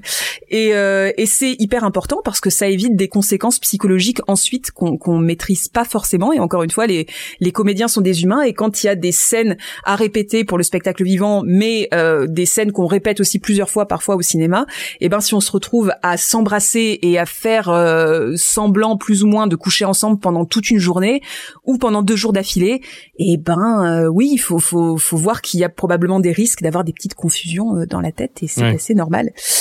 Bref, on va chercher à préserver les acteurs et actrices et euh, donc le film, puisqu'en chorégraphiant tout et en encadrant le jeu comme du jeu, on arrive à un résultat beaucoup plus sûr et beaucoup plus proche de ce qu'on veut exactement. Et en plus de ça, on marque encore plus le fait que non, la sexualité c'est pas quelque chose euh, d'anodin pour tout le monde. Il faut s'assurer que toute l'équipe euh, soit bien lors de scènes pareilles. Et certains craignent, alors bien évidemment, certains craignent que ce métier ne pousse à la censure. On les connaît ceux-là. hein. on peut rien dire, on peut plus rien dire, on peut plus rien faire. Oui, oui. En général, ils viennent commenter Voilà. un peu quand Sur Twitter. Alors c'est à vous que je m'adresse. euh. Euh, vous avez raison, c'est 1984, c'est terrible la société Paravolo. Non, non, non. non, bah non. Là, il n'est pas question de, de censure. Au contraire, il est question de créer euh, avec le corps et le vécu et l'envie de chacune et chacun une sexualité à l'écran qui ressemble justement le plus possible à ce que désire scénariste et réal, tout en ne laissant pas sa propre intimité briser celle des personnages. Euh, donc voilà, en essayant de, de calquer au plus possible de ce que l'intimité des personnages euh, peut être et pas et qu'on soit pas contaminé par son propre désir, ses propres façons, sa propre intimité à soi, Ah oui. mais et c'est tout aussi important, en ne laissant pas non plus l'intimité des personnages empiéter euh, sur la sienne propre et du coup potentiellement voire même la mettre euh, en danger. Ouais, c'est vraiment vraiment intéressant. C'est vrai qu'on en a on en a beaucoup entendu parler sans doute, et sans doute pas dans le bon sens justement par les par les gens qui l'ont critiqué en disant que c'était n'importe quoi ce métier. Donc merci de t'être fait le relais du témoignage de cette euh, coordinatrice euh, que tu as eu l'occasion de rencontrer. J'aime vraiment l'idée euh, euh, euh, que bah en fait c'est un métier. Est-ce que tu sais quelle formation justement ont ces personnes euh, Aux États-Unis, il y a des formations et c'est un métier qui est qui est de plus en plus visiblement euh, euh, commun avec plein de guillemets. Hein, on n'en trouve pas non plus, mais Mm. bon, en tout cas, euh, voilà, il y a énormément de tournages qui qui est, nécessitent ça. Après, euh, au, en Europe, c'est quelque chose qui est en train d'arriver et c'est très très lent et il y en a très très peu. Donc du coup, soit elles se forment un peu sur le tas auprès d'autres coordinatrices d'intimité et tout en faisant quelques formations, mais plutôt euh, anglophones, du coup. euh, Ouais. euh, soit euh, bah oui so- soit elles, elles y vont parce qu'elles étaient avant euh, dans des métiers qui permettent soit de, de chorégraphier bien, soit de, soit parce qu'elles étaient euh, dans, dans un rapport euh, euh, étroit à, à la prévention des, des violences euh, sexuelles notamment. Et donc voilà, souvent c'est des personnes qui viennent plutôt de ces milieux-là, mais euh, mais il n'y a pas de formation euh, dédiée, je crois, en France en tout cas actuellement il n'y en a pas. Mais après, il me semble que voilà aux États-Unis, en Angleterre, je crois aussi il y en a. Oui, c'est ça, parce que ça va être un peu le moment que ça s'institutionnalise aussi. Il y a Mm, mm. toutes les guildes professionnelles de tous les corps de métier du cinéma cinéma, ben c'est ça parce qu'au bout d'un moment, faut savoir à qui on peut faire appel, quelle formation on va Bien avoir sûr. cette personne, etc. Donc ça Ouais. c'est ouais, effectivement c'est bien que ce soit en cours. Ouais, puis il va y avoir de la demande parce que ne serait-ce que peut-être pas sur sur les films, je sais pas, mais sur les séries, beaucoup, euh, je pense, qui qui vont euh, qui vont nécessiter ce genre d'intervention euh, parce que bah c'est un sujet qui prend plus de place qu'avant, quoi. Carrément. Et il y a des séries euh, dont c'est le, le, le centre, genre Sex Education ou, ou Mmh, Euphoria, qui ont eu euh, qui ont eu des coordinatrices d'intimité, qui voilà, où leur témoignage est trouvable d'ailleurs sur internet hein, autour de ces autour de ces séries-là, euh, et notamment Sex Education, où il y a des jeunes personnes et où c'est censé Bah oui. être montré à des jeunes personnes et où du coup même des jeunes comédiens et comédiennes, euh, on peut pas euh, on peut pas faire n'importe quoi avec comme si c'était de la matière euh, juste de la matière quoi. C'est de la matière vivante quand même. Mmh. Faut Ouais. pas l'oublier. Voilà. Mais c'est vrai qu'il y a un truc comme ça dans le dans l'imaginaire du du ciné, surtout du cinéaste, mais euh, un truc hyper tyrannique quoi. On imagine qu'il est le patron sur le tournage, Mm. qu'il il, il, il a de la matière. Il y a il y a plein de cinéastes qui le disent d'ailleurs. Les acteurs c'est de la matière. Oui, je bien les, sûr. je les modèle, etc. Et euh, en fait c'est un peu révoltant euh, en, en termes de création et en termes de droit du travail. Les deux. c'est les deux quoi. Et je me demandais si on avait des retours des euh, acteurs et des actrices. Est-ce que euh, y, a- y en a qui ont dit euh, bah, c'est vraiment plus cool maintenant qu'il y a des coordinatrices d'intimité sur les tournages Est-ce que euh, c'est pas encore assez répandu pour qu'on ait des retours? Alors les seuls retours que j'ai pu lire, euh, alors bien évidemment, euh, voilà, Philine dans cette conférence disait que elle, elle avait forcément des retours des acteurs et actrices euh, qui se sentaient plus en sécurité, euh, voilà. Euh, ceux que j'ai pu lire ici et là, il y avait notamment les acteurs de Sex Education, mais c'est des acteurs qui n'ont pas forcément connu des scènes de sexe sans Hmm. coordinateur ou coordinatrice, mais qui euh, disaient par exemple, alors je sais pas si vous l'avez vu ou pas. Est-ce que vous avez vu cette série? Il y a une scène euh, gay entre deux mecs. J'essaie de pas spoiler, c'est très compliqué dans une pendant une heure de colle. En vrai, on peut spoiler, hein, on spoil beaucoup Ouais, dans ouais. l'émission, c'est pas grave. Ah ouais? Bon, alors c'est un truc un peu violent avec un mec et son ancien euh, harceleur, en gros. Ok. Euh, ils se retrouvent tous les deux euh, dans une euh, dans la même heure de colle et ils sont que tous les deux et on sent qu'il y a une tension énorme et la tension de violence se mue petit à petit en tension sexuelle et ils finissent par euh, par avoir une euh, une relation sexuelle et en fait tout le début était ultra violent au début et il me semble qu'ils se crachaient dessus, enfin un truc comme ça. Enfin, c'était vraiment euh, ultra violent et les acteurs l'ont fait une fois et ont pas voulu le refaire. Mm. Et, euh, et du coup, eh ben justement, la coordinatrice d'intimité a été là pour essayer de métamorphoser un peu cette scène, pour euh, trouver un autre moyen d'arriver à cette même tension-là, recorégraphier certains trucs. Mais voilà, il y a eu un, un premier, euh, euh, j'ai lu en tout cas ce témoignage d'un premier raté, enfin un raté, c'est pas le mot non plus, mais c'était pas exactement ce que le réalisateur euh, voulait, et euh, les acteurs voulaient pas euh, refaire euh, cette scène-là euh, comme ça. Bah, ça veut dire qu'ils avaient au moins l'espace pour le dire quoi. Oui, bah grâce à elle probablement. C'est intéressant ce que tu dis aussi parce que j'aime bien la façon dont elle théorise avec euh, ces 5 C là, ça a un côté un peu vraiment euh, ouais, très étudié. Ah c'est satisfaisant. Ouais, ouais. Ouais, les universitaires, on aime bien les 5 C, un truc un peu marketing. aussi. Ça laisserait un peu euh, l'idée que, euh, ben, en fait, une fois qu'on a cette méthode, finalement, on pourrait se passer des coordinateurs RIS parce que, ben, si on fait attention à tout ça, ça pourrait suffire. Mais en fait, non. L'enjeu, c'est- c'est qu'il y ait une tierce personne Mm. qui puisse être ni les comédiens et comédiennes qui ont autre chose à faire parce qu'ils pensent à leur texte, à ma- maquillage, costume, à euh, être dans la scène, etc. Ni le ou la réal qui a la tête dans l'artistique, ni la prod qui a la tête dans les sous et à qui il, faut qu'il y ait quelqu'un d'extérieur qui puisse imposer, bah non, on la refait pas, on la refait demain. Oui, ça va coûter cher de refaire une, des scènes demain alors qu'on aurait pu tout faire en une journée, Mhm. qu'il faut faire revenir tout le monde. Mais, mais c'est ça qui est ça. Ouais, c'est ce qu'elle disait, c'est ce qui est, c'est qu'elle, elle est vraiment, euh, il faut qu'elle soit identifiée tout de suite comme une personne qui n'a aucun, euh, enfin voilà, elle est pas avec les comédiens, elle est pas avec les producteurs, elle est pas avec le réalisateur, elle est là pour que ça se passe bien. Vraiment, c'est, c'est être une personne euh, relais en fait entre toutes ces personnes là et, et qui, qui du coup garde une certaine indépendance aussi effectivement. Eh oui. Bah merci d'avoir mis un peu en lumière euh, ce métier, puis surtout tous les enjeux de représentation et de, de travail et de conditions de travail Ouais. que ça soulève. On était dans le dans le très réel, dans les vraies personnes, les vraies situations euh, à l'instant avec cette chronique. Je vais vous emmener un peu ailleurs. On a commencé à rêver, à fantasmer un peu tout à l'heure. Sur Aiden Christensen. C'est ça, voilà, notamment. Il y a toujours un jeu au milieu de l'émission et je me suis dit, si on faisait un petit jeu genre de fantasme comme ça, si on resexualisait un peu le cinéma de manière à la fois plus safe et plus imaginative. On s'est rendu compte avec les deux premières chroniques que c'était peut-être les deux premiers gros problèmes auxquels on peut penser avec le cinéma et la sexualité. Fait que c'est pas un jeu où on est les uns contre les autres. Il n'y a pas de gagnant, il n'y a pas de perdante euh, non plus. Là, c'est juste voilà pour essayer d'imaginer des trucs cool. Un peu comme si on brainstormait dans une euh, une salle d'écriture euh, de, de série ou de cinéma. Est-ce que ça vous va? On est une équipe de scénaristes mais qui ont envie de mettre du bon sexe dans, dans le scénario. Les sexnaristes. Waouh. Allez, c'est validé par la prod direct. Alors bon, par exemple, si je vous propose d'imaginer euh, quels ennemis de cinéma mériteraient euh, de se réconcilier avec une bonne grosse scène de sexe? Alors, je pense à un truc parce que je l'ai vu il y a pas longtemps, mais euh, dans Top Gun, ouais. euh, bah, les deux, Iceman et Maverick, Ouais. franchement, euh, il y a un moment, il faut que, il faut que cette tension euh, euh, ressorte. Il y, y a trop de tension sexuelle entre ces deux personnages. Ah ouais, s'il vous plaît. vous vous sentirez mieux, les gars. Plutôt que les petits combats d'avion là. euh. Ouais. La scène de la vitre de Titanic, mais sur la vitre de l'avion avec la main. Moi, je pense qu'à une série, je pense que à Hannibal. Je sais Ouais. pas si- Mais alors après, il y avait une tension dans tous les cas sexuelle qui était construite de base dans, dans la dans la narration hein, dans cette série, mais entre Hannibal et, et Will, le l'enquêteur en gros qui qui essaie de le de le coincer et de le comprendre. Ah là là. Mais après, bon, elle est un peu construite aussi autour de Hmm. ça, euh. Ouais. Donc. euh, Non, mais aussi des fois l'enjeu c'est que ça soit concrétisé. Quoi. Mais il manque la scène de sexe. Voilà. c'est ça, c'est le problème, c'est que c'est jamais montré, quoi. Alors que bon, bah, let's Mais surtout go, quand c'est des tensions euh, homosexuelles, en fait, tu sens qu'ils assument pas, euh, qu'ils Ouais. n'ont pas du tout envie de mettre une relation Mm. homosexuelle dans leur film. Du coup, ils nous créent une espèce de vieille tension un peu, euh, un peu second degré qu'il faut qu'on comprenne. Mm. Et c'est vrai que souvent, bah, quand tu la captes, t'as envie que ça mène vraiment à quelque chose. C'est dommage.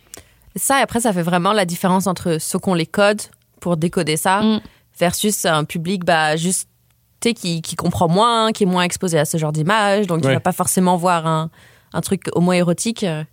Donc après, c'est le gros clash entre ceux qui vont te dire Ah, parce que euh, Mm. t'es woke, euh, donc tu sais, tu vois de l'homosexualité partout versus. euh, Alors que sur certains trucs, tu dis c'est évident, c'est carrément, enfin Ouais. c'est la volonté artistique, ça semble Oui. évident. Quoi. Ah bah, Top Gun, carrément, hein, c'est un bon exemple.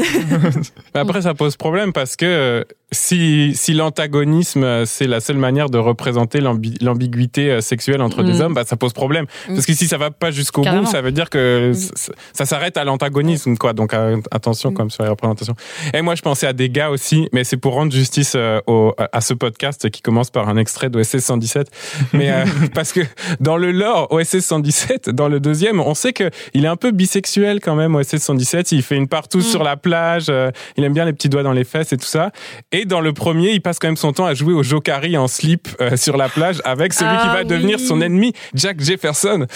Et on a quand même envie que ça aille jusqu'au bout et que finalement, il, se- il se pète pas sur la gueule à la Il fin. balance Et les voilà. raquettes, euh, il se saute dessus dans le sable et voilà quoi. Et puis, vrai, ils se mettent en couple et ils deviennent euh, les gérants de la plus grande coopérative bovine du Caire. Et voilà, tu vois, une, une vraie happy end. Bref, j'avais pensé à, à ça. C'est vrai que de manière générale, dans les films d'espionnage, ça, marcherait bien. Je pense. à- ça- Il y a toujours une espèce de cordialité entre les ennemis, de, de trucs de allez, je vais te tuer, mais prends un martini d'abord et puis moi passe dans la chambre quoi. Ouais, c'est ça. Dans les James Bond, il y avait, je crois, une tension sexuelle. Avec quel, quel méchant Ouais, je, ouais. Putain, je Je- les connais pas assez bien, mais ça me dit trop quelque chose aussi. Ouais. Je suis Ouais. presque sûre. Est-ce que c'est dans Skyfall? Non, c'est pas. Si, c'est dans Skyfall. Il y a un des méchants qui le capture et en gros, le méchant est, est très euh, très ostensiblement euh, euh, homosexuel et c'est souvent le cas dans les James Mm. Bond euh, qui aiment bien faire les méchants homosexuels. Bon bref, c'est un autre trope dégueulasse, Mm. mais voilà. Mm, mm. Et donc du coup, il lui dit euh, en gros euh, euh, ah alors qu'est-ce qui pourrait se passer? C'est dommage finalement il, aurait pu se passer un truc machin mais je crois que vous êtes pas trop là-dedans James. Et James Bond répond ben qu'est-ce qui vous dit que que j'ai pas déjà essayé? Et du coup, il y a vraiment et, et le méchant réagit en faisant oh Il y a vraiment cette scène un peu chelou où James Bond dit mais enfin mais moi j'aime bien des fois avec des mecs et où le méchant fait oh mais je savais pas voilà Si tu retrouves, euh, on C'est- confirme. ouais, je- je- putain. Les auditeurs et les auditrices là qui sont en train de dire mais c'est ça. Ouais, c'est ça.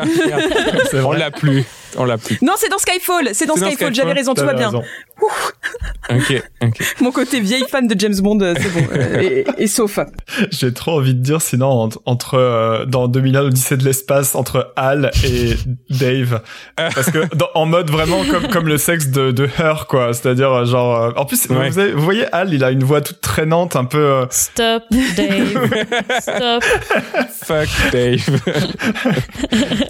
ok Ouais, c'est pas mal. You can you can do it here I agree Du Ce serait très étrange. C'est déjà assez étrange comme film. C'est euh, vrai. C'est vrai. Euh, J'ai une deuxième question pour continuer à fantasmer un peu du, du, du sexe dans, les, dans le cinéma. Euh, tiens, si euh, vous deviez ajouter euh, une ou plusieurs scènes de sexe, mais dans un grand classique du cinéma. Vous voyez, grand classique. Je sais que là, on, on a quand même cité Mm. des classiques parce que, oui, euh, les Marvel, les Star Wars, dans, dans, dans l'absolu, c'est classique. Mais un truc un peu plus institutionnel, quoi. un truc de l'époque où ils avaient pas le droit de mettre vraiment du cul et du coup euh, Un classique peut-être un peu plus ancien, quoi, que les, les classiques modernes dont on parle de tout à l'heure. Est-ce que ça vous inspire quelque chose ou pas dans le cuirassé Potemkin il faut trop Ouais, j'étais sûr que t'allais sortir un truc soviétique, Raph. mais oui, attends, mais regarde, non mais tous les marins Qui ensemble là, qui se révoltent contre la- les officiers et tout, après ils balancent le médecin par-dessus bord et derrière, hop, ils montent une espèce de révolution euh, sex- sexuellement euh, libérée avec euh, tout le monde et, et ils font ils font euh, le, le soviétisme mais du sexe quoi. Mais il y avait pas une histoire où euh, originellement, le, genre Eisenstein, il avait prévu que dans la, la, la scène finale, il y ait vraiment un cuirassé Potemkin qui déchire le le- l'écran de cinéma Ouais, et qui tout. a une proue de bateau qui déchire la toile. Il avait prévu ça. je Ah, c'est un, c'est un symbole super sexuel quand même, pardon. Non mais non mais en vrai, attends, Eisenstein, le truc de Ouais. montage de fou qu'il aurait fait avec euh, de la baise quoi. Il aurait Mm. fait un truc vraiment euh, enfin moi. Ouais. Un exemple prévisible de Raph, mais très très Ouais, convaincant, je dois dire. ça vous inspire d'autres classiques? Moi, j'adore certains M show et euh, et je pense que ça aurait pu être euh, être intéressant d'avoir une Ouais. scène. euh, Qui est quand même assez moderne quand même, Ouais. de base. Oui, ah oui, oui. Et qui symbolise aussi un peu la fin là du code ACE, tu sais, aux Mm, mm. États-Unis sur la Ouais. restriction. C'est Mm. Ouais. Bonne idée. Ouais. Entre qui, du coup? Ah, il y a tellement de personnes Parce que, je voilà. dans show. euh, pff, je- je- j'aurais du mal à. Ouais, Une scène post-générique où on apprend que finalement les deux gars sur le bateau, finalement, bah Oui. oui, ils y sont allés, quoi. Voilà, c'est ça. Moi, Peut-être ça, peut-être euh, une espèce de scène post-générique de. ouais, c'est euh, bon bah écoute, euh, finalement, euh, ouais, c'est bien. Ok, Ouais. on reste comme ça, tu vois. Et je, je pense que ça me ça me plairait plus d'ailleurs qu'une scène avec euh, avec Marilyn Monroe dedans, Bah ou oui. tu vois, ou pff, peu importe quoi. le- le- tout l'intérêt de certains Trop shows, il est. Ouais. voilà. Ah, j'ai une idée.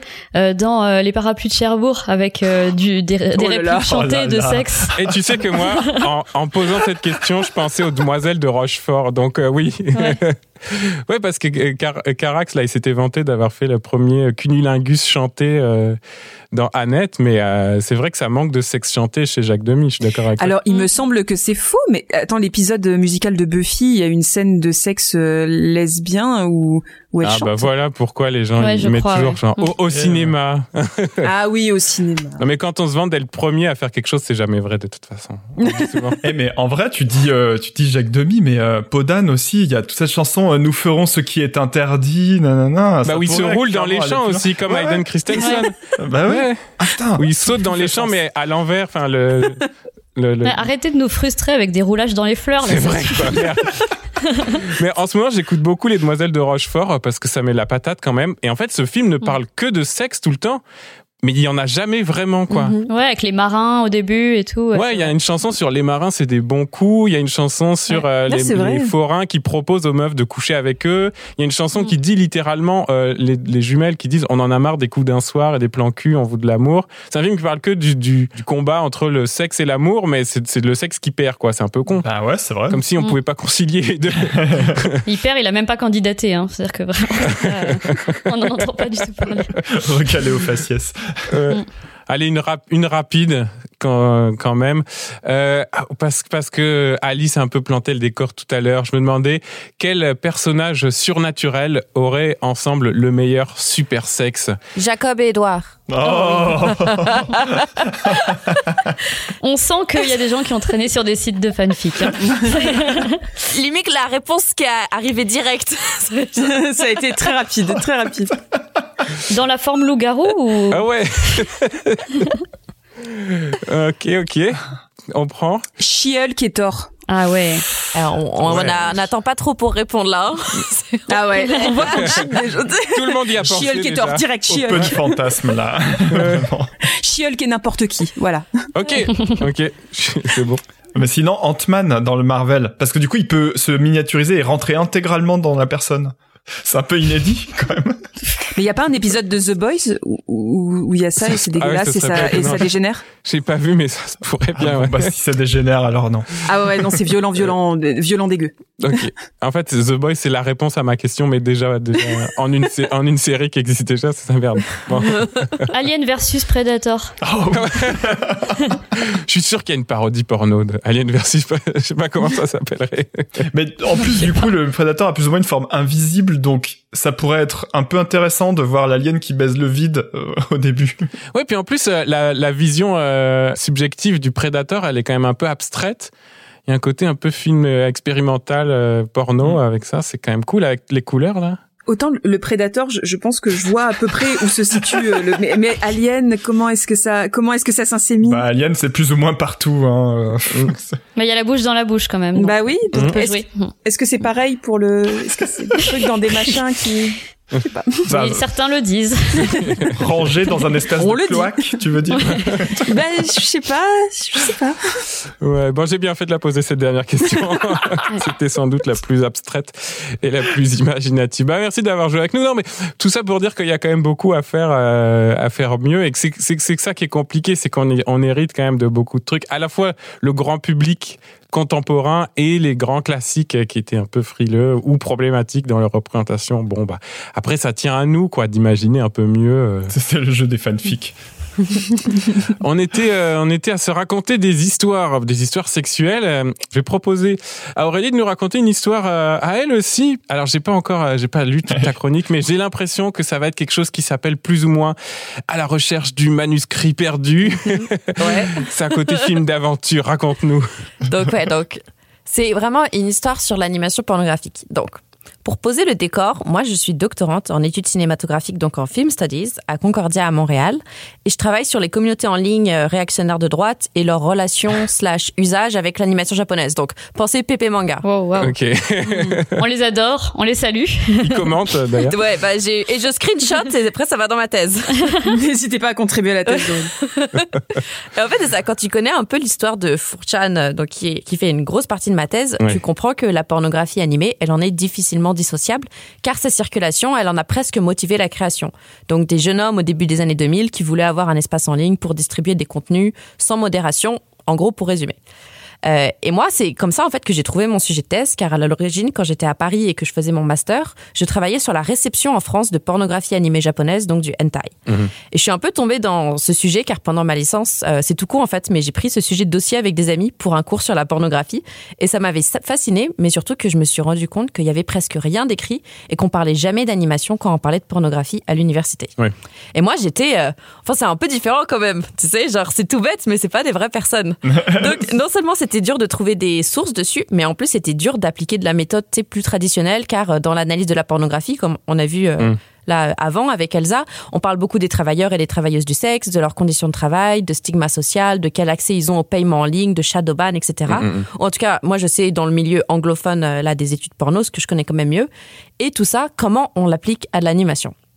Donc euh, c'est un peu le gros questionnement que j'ai quand je parle d'animation pornographique, à la fois reconnaître que c'est différent, mais aussi se demander en quoi ça se ressemble en fait. Par exemple, est-ce qu'un créateur de contenu animé pornographique, c'est un travailleur du sexe? Euh, Est-ce qu'un personnage de pornographie animée, c'est un travailleur du sexe? Et si oui, en fait, qu'est-ce que ça veut dire par rapport à nos relations avec des images et leur régulation Donc tu sais, c'est ça. C'est si un personnage de hentai, au final, on dit euh, ce personnage a des droits, Mm. ça veut peut-être pas dire qu'il peut faire tout ce qu'il veut Mm. ou tout ce que toi tu veux qu'il fasse. Donc là, ça ouvre plein de questions philosophiques, d'éthique, euh, de l'image et tout.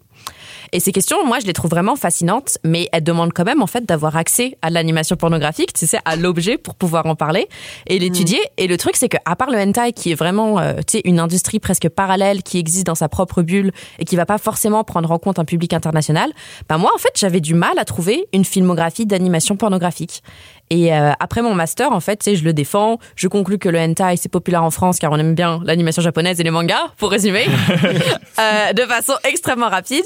Et je pars au Canada pour faire ma thèse, qui va donc plus parler d'extrême droite en ligne, etc. Mais je garde ce sujet de la pornographie animée dans ma sacoche, car euh, comme j'ai dit plus tôt, c'est vraiment indissociable. Mais en plus, c'est juste que ça m'intéresse vraiment beaucoup. Donc en 2019, j'ai un article qui est accepté dans une revue thématique sur l'animation comme industrie culturelle. Et cet article, il est sur les enjeux de l'animation pornographique en France. Donc dans sa première version, je parle vraiment de la distribution de Pipoudou and the Superfuck Friends, donc que j'avais mentionné Mhm. avant, euh, par le studio Bobby Pills, qui est donc cette web série française éducationnelle euh, pornographique qui met en scène des animaux de la forêt. Bah, c'est super, regardez-la. Et euh, dans les retours que j'ai de l'article, on me conseille de situer plus la série dans le contexte de l'animation pornographique en général. Ouais. Et donc euh, là, j'étais super. En fait, à part le hentai, j'ai pas grand chose. rien, ouais. Donc, euh, Pour une fois, un retour ouais. pertinent dans les commentaires d'articles. Euh, ou alors, euh, tu sais, c'est vraiment, euh, je trouve des études sur un cinéma, tu sais, qui est presque expérimental d'animation, qui met en scène euh, la sexualité avec des analyses super esthétiques, et donc pas grand chose qui me parlait à l'époque pour ce sujet, tu vois. Et euh, c'est vraiment en fait un hasard, mais je travaillais dans un café, euh, donc je travaillais, je travaillais pas dans un café, mais je travaillais avec mon ordinateur dans un café avec euh, Marie-Josée Saint-Pierre, qui est réalisatrice d'animation euh, québécoise et qui est aussi prof à l'université de Laval en animation. Et je lui parle de ce sur quoi je travaille. Et là, elle m'apporte cette archive qu'elle a d'un compte rendu du Festival d'Ottawa d'animation de 76. J'adore. Ça commence comme ça déjà. car il y a un dossier sur l'animation pornographique écrit en français. Donc je le lis et je me rends compte que c'est probablement le travail le plus détaillé que j'ai sur le sujet. Et c'est signé par Bruno Edera, qui dit à la fin de son texte que ses recherches elles vont faire l'objet d'un livre. Donc là, trop bien il y a un livre écrit sur le sujet quelque part. Et je me dis tout de même, c'est drôle que j'en ai jamais entendu parler, alors que ça fait, presque 4-5 ans que je travaille sur le sujet. Et je commence un peu à essayer de le chercher et je me rends compte que Bruno Edera, euh, c'est quand même un historien de l'animation qui est très connu, qui a beaucoup écrit et souvent sur des sujets à son époque qui étaient peu étudiés comme l'animation au féminin ou l'animation en Afrique. Évidemment, il avait plein de biais. Mm. Et son travail, il n'était pas parfait, mais son travail, il était sérieux et surtout très documenté, très catalogué, car il allait beaucoup en festival qui était là où l'animation circulait. Donc en fait, il faisait des filmographies énormes, des bibliographies énormes. Et donc, je trouve quelques mentions du livre en ligne, euh, parmi des interviews avec des producteurs qui le mentionnent. Et je me rends compte que Bruno Edera, il est très âgé maintenant. Et en fait, ça fait longtemps qu'il a déposé toutes ses archives à la Cinémathèque de Suisse, car il est suisse. Et que son archive, elle reste ouverte, car je trouve une mention dans un mémoire sur le fond d'archives qui date de 2005, que euh, Bruno Edera, il va justement déposer un manuscrit sur l'animation érotique et pornographique au, au bout d'un moment. Donc là, je me dis super, le manuscrit, il existe quelque part, il est toujours d'actualité, c'est pas un projet qu'il a abandonné dans les années 80. Bref, la vie se déroule, je publie mon article, je me concentre sur mes examens de doctorat, la pandémie arrive, je m'éloigne un peu de la pornographie animée pour euh, travailler beaucoup plus sur les usages numériques. Et en fait, en mars 2022, je vais à Angoulême, car euh, presque deux ans avant, j'avais été acceptée dans un colloque de la Nef Animation qui faisait que être reporté à cause du Covid. Euh, et donc, qui avait finalement lieu. Et de cette façon, je retrouve un peu ce premier amour, car j'avais proposé à l'époque un papier sur le lien entre bande dessinée et animation pornographique. Donc je me replonge dedans et je recommence mes recherches en gardant ce manuscrit dans un coin de ma tête. Et là, je me rends compte que Bruno Edera, bah, il est décédé en 2020. Donc j'ai dit, oh non, entre le moment où j'ai commencé à m'y intéresser et le moment où je reviens, un gros truc s'est passé au milieu qui est que euh, ma source principale est décédée. Ta seule source, voilà. Donc, tu sais, j'écris ma présentation, je me sens revigorée euh, de travailler sur ce sujet par les discussions que j'ai avec d'autres chercheurs et chercheuses à Angoulême. Et quand je rentre à Montréal, je contacte la Cinémathèque suisse pour la première fois afin de savoir qu'est-ce qu'il en est de ce manuscrit. Et là, on me répond longtemps après. Pas de cliché sur la Suisse, mais quand même. Ouais, j'étais euh, j'étais une institution publique, mais j'étais euh, le manuscrit il est pas là. On me Oh. dit ça et enfin on n'a pas le manuscrit. Et donc euh, je demande est-ce qu'il y a d'autres choses en rapport avec l'animation pornographique? Car c'est un gros fond d'archives qui a pas forcément été catalogué. Je reçois quelques documents dont un index du livre. J'étais ok, il y a un index du livre qui existe donc le livre doit exister. Euh, mais surtout on me dit que rien n'a été déposé en fait dans le fond d'archives depuis qu'il a été ouvert euh, en 2000 et que maintenant qu'ils sont informés que Bruno Edera est décédé, ils le clôturent et ils me disent que si ce manuscrit existe, il a justement juste pas Mm. envoyé et qu'il a jamais été catalogué à la cinémathèque et que d'ailleurs ils peuvent même pas m'aider à retrouver les ayants droit. Même si je leur demande si la personne est décédée, à qui vous allez vous adresser maintenant? Ils veulent pas te le dire. Et si je comprends, tu sais, c'est les institutions publiques, les gens sont sous-payés, bref. Ouais. En Mais même temps, j'étais, c'est toi qui venais de leur apprendre que le gars était mort. ouais, Ils, pouvaient- ils auraient pu quand même te donner de l'info aussi en retour. Bref. Ouais, bref. Et donc je me dis, ok, je possède un index super détaillé de ce livre. Tu sais, je lis des interviews euh, des gens qui disent que Bruno Hedera travaille sur ce livre, donc d'environ 300 pages, et je me dis, purée, mais en fait, il doit exister quelque part. Hmm. Et je deviens un peu folle, ça c'était pendant l'été. Euh, en plus, il fait chaud à Montréal. donc je me mets à lire, en fait, l'annonce de son décès dans le journal de son village. Et je vois qu'il a une épouse qui le survit. Je fais ok, donc il y a quelqu'un qui existe de sa famille. Il n'était pas complètement isolé, euh, donc c'était son épouse le survit. Sauf que évidemment, elle, c'est pas une personnalité publique là, donc euh, je peux pas trouver juste son courriel ou la contacter. Euh, et donc je me mets à lire des hommages écrits après le décès de Bruno Hedera dans les associations parce que dont il faisait partie, parce qu'encore une fois c'était un chercheur connu. Et euh, je trouve quelqu'un qui a quand même l'air de le connaître un peu. Parce que son hommage était un peu trop personnel pour être uniquement professionnel. Et euh, qui en plus, lui, c'était un professionnel de l'animation, un réalisateur suisse. Donc je me dis, ok, quelqu'un que je peux contacter. Oui, puis ça veut dire quand même que le, le, le Bruno Hedera, il pèse quand même dans le game. Parce oui, oui, que- ah oui, oui, non, c'était, c'était, c'est, c'est quelqu'un de connu. Donc j'étais, ok, je peux le contacter. Euh, et donc je lui écris et il me dit euh, que non, il a jamais entendu parler de ce manuscrit, mais que par contre, il a le courriel de son épouse. Et donc, il m'envoie le courriel de son épouse, Thérèse Hedera, à qui j'écris presque instantanément et qui me répond très rapidement que oui, elle a le manuscrit chez elle, de 300 pages, qu'elle a plein de dessins originaux et que son fils Daniel vient à Montréal en octobre et qu'elle peut tout m'apporter. Si je le souhaite, car ce livre, en fait, c'était l'œuvre de la vie de son mari et qu'elle trouve que c'est une belle façon de faire exister cet ouvrage, en fait, euh, même après son décès. Donc là, incroyable. En fait, je Qu'est-ce que pars c'est de le lire. prochain rebondissement de Ouais. ça Je- je- C'est très joli. C'est une très belle histoire. Je suis à donf dedans. Ouais, mais tu sais, mais je pars de lire un article dans une archive, euh, tu sais, il y a quatre ans, et en fait, quatre ans plus tard, de tenir le manuscrit original. Mm. Donc, qui est vraiment, tu sais, le, le seul format, sa seule impression papier, entre mes mains, dans un café sur la rue Beaubien, là, euh, genre Robin. euh, Est-ce que t'as pleuré? Dis que t'as pleuré un peu. J'ai- j'ai- En fait, j'ai- c'était juste trop émotionnel car c'est vraiment solitaire. On est, tu sais, on est vraiment pas beaucoup à Mhm. travailler sur l'animation pornographique, euh, autant dans les études de la pornographie que dans l'animation. Et j'étais, oh waouh, c'est trop dommage qu'on se soit loupé de peu. Ah oui, oui. Ouais. J'étais, Mm. tu sais, de, en fait, et même d'avoir accès un peu à, c'est ça, cet historique auquel t'as pas accès quand tu fais de la recherche qui est un peu nouvelle. Et tu fais, en fait, il y a quelqu'un qui travaillait sur ça avant. Genre, je suis pas toute seule. Quelqu'un, il a déjà été confronté au même problème et tout. Et donc, euh, là, maintenant, moi, je suis dans la phase de réécriture et de mise en archive de tout ce qu'on m'a donné. Mais surtout, euh, j'ai, j'arrête pas de penser, en fait, à pourquoi c'est important de faire une histoire de la pornographie animée et de la sexualité dans l'animation, tu sais, de façon plus générale. Donc, évidemment, là, tous les sujets, ils méritent d'être étudiés et d'être financés. Là, il y a pas besoin de leur trouver une vocation divine non plus. Euh, c'est mais- bien de le dire quand même, hein, parce que Ouais. moi je travaille sur le clip, je me fais souvent poser la question, donc toi j'imagine que c'est encore plus souvent que moi. Donc c'est pour ça, moi je pense beaucoup à pourquoi est-ce que je devrais être financée. Ouais. Euh, mais donc euh, c'est ça. Mais en fait, faire cette histoire de l'animation presque parallèle, c'est souligner à quel point l'histoire de l'animation elle a été sanitisée. Car évidemment, j'utilise beaucoup ce que Edera il a trouvé, mais je me suis mise aussi à chercher et à cataloguer moi-même, sais, plus sérieusement là des, productions animées qui mènent en scène la sexualité.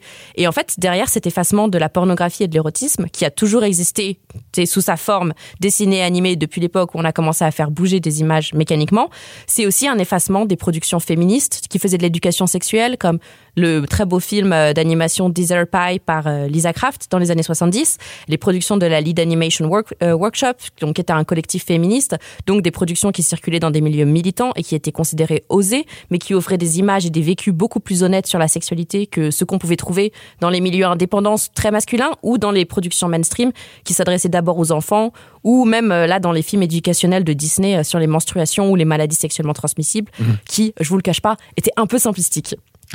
Et- mais euh, tout ça, c'est aussi un refus de reconnaître la pornographie animée comme un objet pornographique légitime. Même dans le livre de Bruno Hedera, parfois, il y a presque un refus de prendre l'animation pornographique au sérieux, car c'est ridicule, c'est parodique, c'est impossible parfois d'imaginer que des gens puissent trouver ça excitant. Et j'espère autant que donc que dans mon travail et dans la réédi- réédition de ce manuscrit perdu sur lequel je travaille, je peux encourager les gens à repenser leur imaginaire érotique au-delà des représentations normées et s'autoriser à considérer sérieusement l'animation pornographique, autant pour leur propre plaisir que pour la reconnaissance de son industrie. Et oui, parce que comme on l'a fait tout à l'heure avec notre jeu de fantasme, il y a une, une liberté de représentation évidemment avec l'animation qui est, Mm. Qui est encore euh, démultipliée évidemment. Bon, j'a- j'a- j'adore euh, la, la- la petite histoire qui va avec euh, Oui, le fait d'essayer de fabriquer la grande histoire, en tout cas l'histoire institutionnelle d'un truc qui est un peu méprisé, à savoir l'animation pornographique. Euh, Peut-être en, en commençant la discussion, tu, tu termines un peu. euh, C'est drôle, tu termines ta chronique comme se terminait euh, l'article du gars de dire il va y avoir euh, mon livre qui sort bientôt. Toi Ouais. aussi, tu vas faire un livre sur le sujet. On verra dans, quel- dans combien de temps euh, ça sort Ouais, ouais. finalement. On aura ton manuscrit perdu un jour. Euh, tu parlais beaucoup des biais qu'il pouvait avoir, puis on imagine qu'effectivement, euh, c'était un vieux monsieur en 2020 qui a écrit sur l'animation à son époque avec euh, ses biais à lui. Euh, quelle critique et quel recul tu, tu prends par rapport à ce qu'il peut dire dans les grandes lignes? T'en as déjà évoqué un peu à la fin de ta chronique, mais Bah, c'est ça. Donc, Marie-Josée Saint-Pierre, là, que je mentionnais un peu avant, elle, donc elle a, elle a écrit en fait une thèse sur les réalisatrices d'animation québécoises. Donc, c'est super cool son travail. Elle a aussi publié un livre au sujet. Et elle parle d'un article justement que Bruno Hedera avait écrit dans les années 80 qui était l'animation au féminin. Et donc, c'est encore une fois l'un des premiers à écrire sur ce sujet. Mais par contre, c'était une version super essentialiste de la femme. euh, donc, euh, parce que t'es une femme, t'es es émotionnelle, donc, donc tu fais des œuvres plus douces, euh, que t'es plus sérieuse. Tu sais, c'est ça, c'est ce genre de biais euh, et tu sais, en fait, je pense que c'était aussi quelqu'un, et ça, c'est assez traditionnel dans les études de l'animation, où on a beaucoup de personnes qui n'ont pas du tout un parcours scolaire universitaire et qui sont juste des passionnés, et surtout euh, d'une génération un peu plus âgée. Et je pense, en fait, c'était juste une. Bruno Hedera, je pense qu'il n'était pas formé, Hmm. tu sais, pour penser euh, de façon Ah oui. critique tous ces sujets. C'est quelqu'un qui est allé étudier la sexualité sans être euh, tiens, forcément un féministe engagé, euh, sans s'intéresser forcément à ces questions, c'est ça, dans un cadre universitaire défini. Il est un peu arrivé tout seul en se disant, ça c'est ce que je vais faire. Et pourtant, il a une bibliographie, genre, qui est vraiment solide, mais pareil, genre, il cite tu sais, d'autres hommes Hmm. qui avaient Mhm. Plus vieux, donc qui avaient encore plus de biais. Donc, le biais recule et est de plus en plus problématique.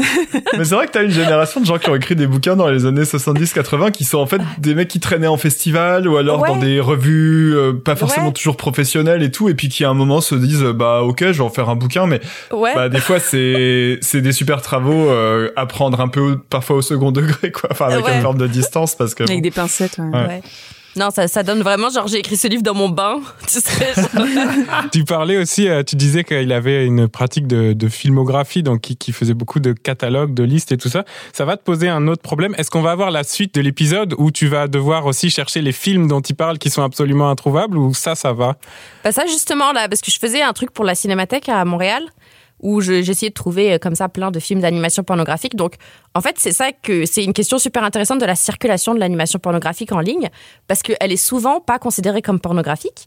Donc tu la trouves sur YouTube. Parce que c'est de l'animation, c'est ça que tu veux dire? Exactement, ouais. Et donc il s'est pas considéré. Donc euh, ça euh, c'est un projet aussi que j'ai justement de réfléchir. euh, est-ce que les algorithmes et tu sais, les ar- intelligences artificielles qui détectent la pornographie, comment elles réagissent à l'animation Ouais, alors qu'à l'inverse, euh, des scènes de sexe dans des films non pornographiques et, et ben se retrouvent sur euh, sur Pornhub. Et Exactement, tout, ouais. que- c'est ça. Pour les gens qui veulent avoir, euh, parce que toi, je suppose que tu les connaîtras déjà tous euh, Ouais. et que tu les auras déjà tous vus mille fois, mais pour les gens qui veulent avoir quelques noms potentiellement, Mm. le festival du court métrage de Clermont-Ferrand, c'est la meuf qui, qui fait l'office de tourisme de sa vie. Euh, cette année, la, la rétrospective, c'était libido, le thème, Oh. c'était libido, et euh, il y avait énormément de séances, enfin il y avait énormément, il y avait, hum, je crois qu'il y avait sept ou huit séances libido, et dans beaucoup de ces séances, il y avait de l'animation. Euh, donc du coup, euh, les, les catalogues sont encore disponibles en ligne et ça peut être euh, un bon plan pour avoir euh, quelques noms de, de, de courts métrages d'animation euh, pornographique ou érotique et euh, avec le résumé euh, à côté si vous voulez pas voir euh, certains trucs en particulier, Oui. etc. Donc euh, voilà, je conseille Hmm. ce catalogue-là en ligne qui qui peut euh, qui peut être utile. Excellent. Ah ouais. Bah d'ailleurs, c'est ce que j'ai fait là il y a une ou deux semaines. J'ai fait un, médi- un article sur Medium dans lequel j'ai mis une filmographie de genre 100 euh, courts-métrages d'animation pornographique euh, avec les liens. Et donc voilà, c'est si les gens ils Ouais. veulent aller les voir, euh, c'est tout Encore disponible. mieux. Alors moi il y a aucun et donc je vais, tu sais, je, je la mets à jour là, donc c'est bien donc je vais aller voir le catalogue dont tu parles pour voir si je peux rajouter des choses. Moi il y a aucun trigger warning, euh, vous y allez à vos propres risques. J'avoue que il y a une grosse partie euh, de, j'ai j'ai pas forcément mis de hentai parce que c'est juste que c'est trop difficile à cataloguer, là, il y en a trop. Mais aussi, j'ai pas mis ce qu'on appelle euh, les films allemands de genre la sexploitation des années 70-80, car c'est tellement problématique qu'en fait, je Ok. veux pas en faire la promotion. C'est bien. D'accord. Et c'est juste que c'est vraiment les pires représentations, genre euh, pornographiques, sexuelles, euh, de violence, racistes et tout. Et j'ai dit, si vous voulez les trouver, allez les chercher Mm. vous-même. Moi, je vais pas les mettre euh, en ligne, je vais pas vous passer des Mm. liens. Tu sais, en plus, les téléchargez pas, là, ça va être considéré comme dans la pédopornographie. Je Non, on va. on se distance de tout ça. Et donc, euh, c'est ça. Donc, si je pourrais euh, repartager là sur Twitter euh, Mais oui, on va le faire avec toi. Carrément. ma, ma, ma filmographie. Et est-ce que, à contrario, quand tu fais ton catalogue, tu mets des petites étoiles euh, pour ceux qui, qui valent vraiment le coup? Si on n'a pas en envie de se taper les 100, du coup. Ouais. euh, Mais ouais, en fait, je devrais parce qu'il y en a qui sont vraiment féministes, engagés, que c'est surprenant qu'ils étaient faits à l'époque euh, et tout. Il y en a, bon, c'est ça qui valent un peu moins le coup, mais euh, bon, on en reparlera peut-être parce qu'il y a une section de conseils à la fin de l'émission, ah donc euh, gardons quelques-uns dans la manche. Mais merci en tout cas d'avoir fait un petit peu à la fois cette, cette, ce truc un peu anecdotique, même si c'est loin d'être une anecdote, puisqu'on comprend que c'est à peu près 4 ans de ta vie, si je me trompe pas. C'est un peu en background, donc ça va. C'est mais aussi de dire voilà comment on fabrique l'histoire du cinéma aussi en allant chercher dans les marges qui sont pas encore euh, qui sont pas encore bien balisées notamment bah là là il y a une sorte de convergence des marges de l'animation et du pornographique Euh, ouais il y a une niche euh, ben, voilà il faut la faire euh, la révéler. un peu et l'explorer. On va terminer euh, justement à- peut-être en parlant un peu d'histoire et justement de, de cinéma de catégorie je sais pas puisque c'est c'est Raph qui termine avec une question quand même un peu un peu d'essence comme ça un peu théorique. Finalement, le porno ou la porno, c'est-tu du cinéma, comme on dira aux Québécois? Est-ce que c'est du cinéma ou pas, finalement? Ben, j'ai envie de vous répondre par une question. Euh, Est-ce que vous pourriez voler une voiture? Est-ce que vous pourriez voler un sac? Est-ce que vous pourriez voler un film? Ah, j'ai de la musique dans la tête. J'ai la musique, c'est exactement ce que j'allais dire. J'ai j'ai- j'ai la musique. Bon, voler un film, jamais. Eh ben, voler un film porno. Est-ce que c'est ok? Parce que ça, a priori, bah en fait, euh, tout le monde le fait. Ouais. Bah, honnêtement, le téléchargement illégal, on le fait aussi. Le téléchargement illégal, on le fait aussi un peu pour des vrais films. mais bon, On vole tout ici. rien n'a de valeur, donc euh, Non, mais ouais, voilà. Pour ceux qui n'ont pas la ref, hein, c'est une euh, campagne euh, des années 2000 faite à la base pour nous faire prendre conscience du fait que les films c'est de l'art, que ça a une valeur, c'est du salaire. gna gna gna, les artistes doivent manger. gna, Et gna, voilà. gna. Bon. Et, et du coup, moi, je me suis posé la question est-ce que ça vaut aussi pour le porno en fait tout ça? Ces, ces bonnes intentions qu'on a pour l'art en, en général. En fait, j'ai- j'y ai repensé plus exactement. Je vous donne l'origin story un peu de cette chronique. J'y ai repensé en écoutant euh, une récente émission de euh, Backseat sur Twitch, Mm. euh, où il y avait un plateau sur l'interdiction des sites porno aux mineurs. Et ils invitaient notamment Émilie Delaunay, qui est connue sous le nom Lisa Del Sierra dans le X, qui est réalisatrice, productrice et ancienne actrice. Et elle parlait d'un problème un peu d'un un problème comme on les aime quand on parle de trucs qui ont rapport avec Internet, c'est-à-dire des droits d'auteur, les lois, les trucs comme ça. Hmm. Et euh, elle mettait le doigt sur un problème en particulier, qui est que pour les créateurs et surtout créatrices de contenu porno, euh, il y en a de plus en plus qui créent du contenu fermé sur accès payant, notamment par OnlyFans, et que bah du coup même si c'est pas en libre accès, ça empêche pas le vol de contenu. Ouais. Et du coup, il y a des gars qui reprennent les vidéos, qui les mettent sur des trucs type Pornhub et tout ça, qui en fait sont tous des sites qui appartiennent à la même grosse multinationale. Oui, qui est basé à Montréal, d'ailleurs. Bah ouais, Il y voilà. a des choses dont on n'est pas obligé d'être fier, mais Et du coup, sur les tubes comme ça, bah il y a pas que du contenu officiel, très loin de là. Euh, beaucoup de reposts, beaucoup de contenu volé, euh, idem sur Telegram où euh, du coup on trouve beaucoup de chaînes qui piratent des contenus d'actrices porno et qui les repostent pour se faire de la thune pour eux, etc. Mm. Et tout ça, bah en fait, ça émeut pas beaucoup les gens. Alors que quand Alexandre Astier vient dire à la télé qu'il est contre le piratage parce que quand même lui c'est un auteur et que la culture c'est un vrai truc et qu'il Mhm. faut la soutenir, et ben là, là c'est un vrai sujet. Donc voilà, La- en fait, pourquoi est-ce que habituellement nous qui adorons les droits d'auteur, qui adorons les artistes, on ne considère pas qu'il y a des droits aussi pour les artistes de pornographie? Alors, l'argument avancé en général, c'est le porno, c'est pas du cinéma, c'est pas de l'art. Hmm. La productrice, elle concluait comme ça sur le plateau de l'émission que j'ai regardé, hein, en disant que même si c'est comparable sur plein d'aspects, et notamment en termes de production, de moyens, de professionnalisation, etc., eh ben au niveau de l'opinion publique, ça a pas du tout percé jusqu'à devenir un truc légitime et pris au sérieux. Et donc voilà, ma question en fait, est-ce que c'est vraiment pas du cinéma? Premier élément de réponse, qu'est-ce que dit la loi? Euh, En gros, alors je vous la fais très vite et je vais pas faire une histoire de, de la de la censure, de la pornographie, etc. Parce que déjà Robin va me dire que je fais plein d'erreurs parce que lui c'est un vrai historien et pas moi. Euh, mais euh, en gros, on, on dit souvent qu'il y a beaucoup de censure jusqu'à une certaine époque, un âge d'or ensuite de la pornographie dans les années 70-80. En France, ça correspond plus ou moins au mandat de Giscard qui, euh, à un moment, a voulu supprimer vraiment la censure et ça a devenu open bar de cul et du coup un an après il a quand même dit bon on va quand même mettre une loi sur le classement X le classement moins de 18 tout ça euh, et en général ce qu'on dit c'est que après ça eh ben il y a eu une reghettoisation du cinéma pornographique Mm. euh, parce que c'est devenu un truc de niche et en fait, ça a des effets aussi sur la qualité artistique entre guillemets de ces films-là, puisque euh, c'est Ovidi notamment qui défend beaucoup cette idée-là, euh, que quand la loi confine le cinéma porno dans une catégorie séparée, et ben du coup ça devient plus difficile d'être rentable, ça incite pas à la créativité et euh, du coup bah ça favorise du contenu fait à la chaîne. Hmm. Mais voilà, le signe le plus évident de la ghettoisation, en fait, euh, c'est quand les producteurs se mettent à viser directement un public qui est un public d'initiés uniquement. Euh, tous les producteurs qui jouent un peu avec le côté « regardez, on va faire du plus en plus extrême euh, qui mettent non plus seulement X, mais double X, triple X pour faire vendre du rêve, un peu comme ça, voilà.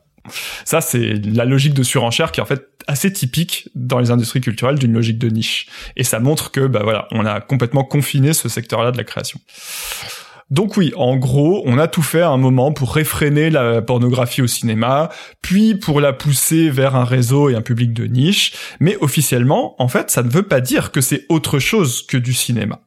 D'ailleurs, en fait, ça relève du même système institutionnel. Mmh. Euh, le classement moins de 18, par exemple, il est géré par la Commission de classement des œuvres cinématographiques du CNC, Centre national de la cinématographie, euh, qui en fait s'occupe aussi de tout ce qui est cinéma mainstream. Ouais. C'est un peu la même chose aux États-Unis d'ailleurs, où euh, c'est la Motion Picture Association of America, donc la, la fameuse euh, association de producteurs qui avait établi dans les années 30 le code Hayes, euh, donc code de- d'autocensure du cinéma américain. Euh, c'est cette même association qui s'occupe à la fois des œuvres mainstream, du cinéma commercial et des restrictions d'âge liées à la pornographie. Donc, au niveau légal, la pornographie, c'est totalement dans le territoire du cinéma. Mm. C'est un cas limite, si on veut, mais c'est géré par les mêmes textes, par les mêmes personnes, avec la même idée derrière, qui est de protéger les jeunes avec des restrictions adaptées à chaque euh, contenu.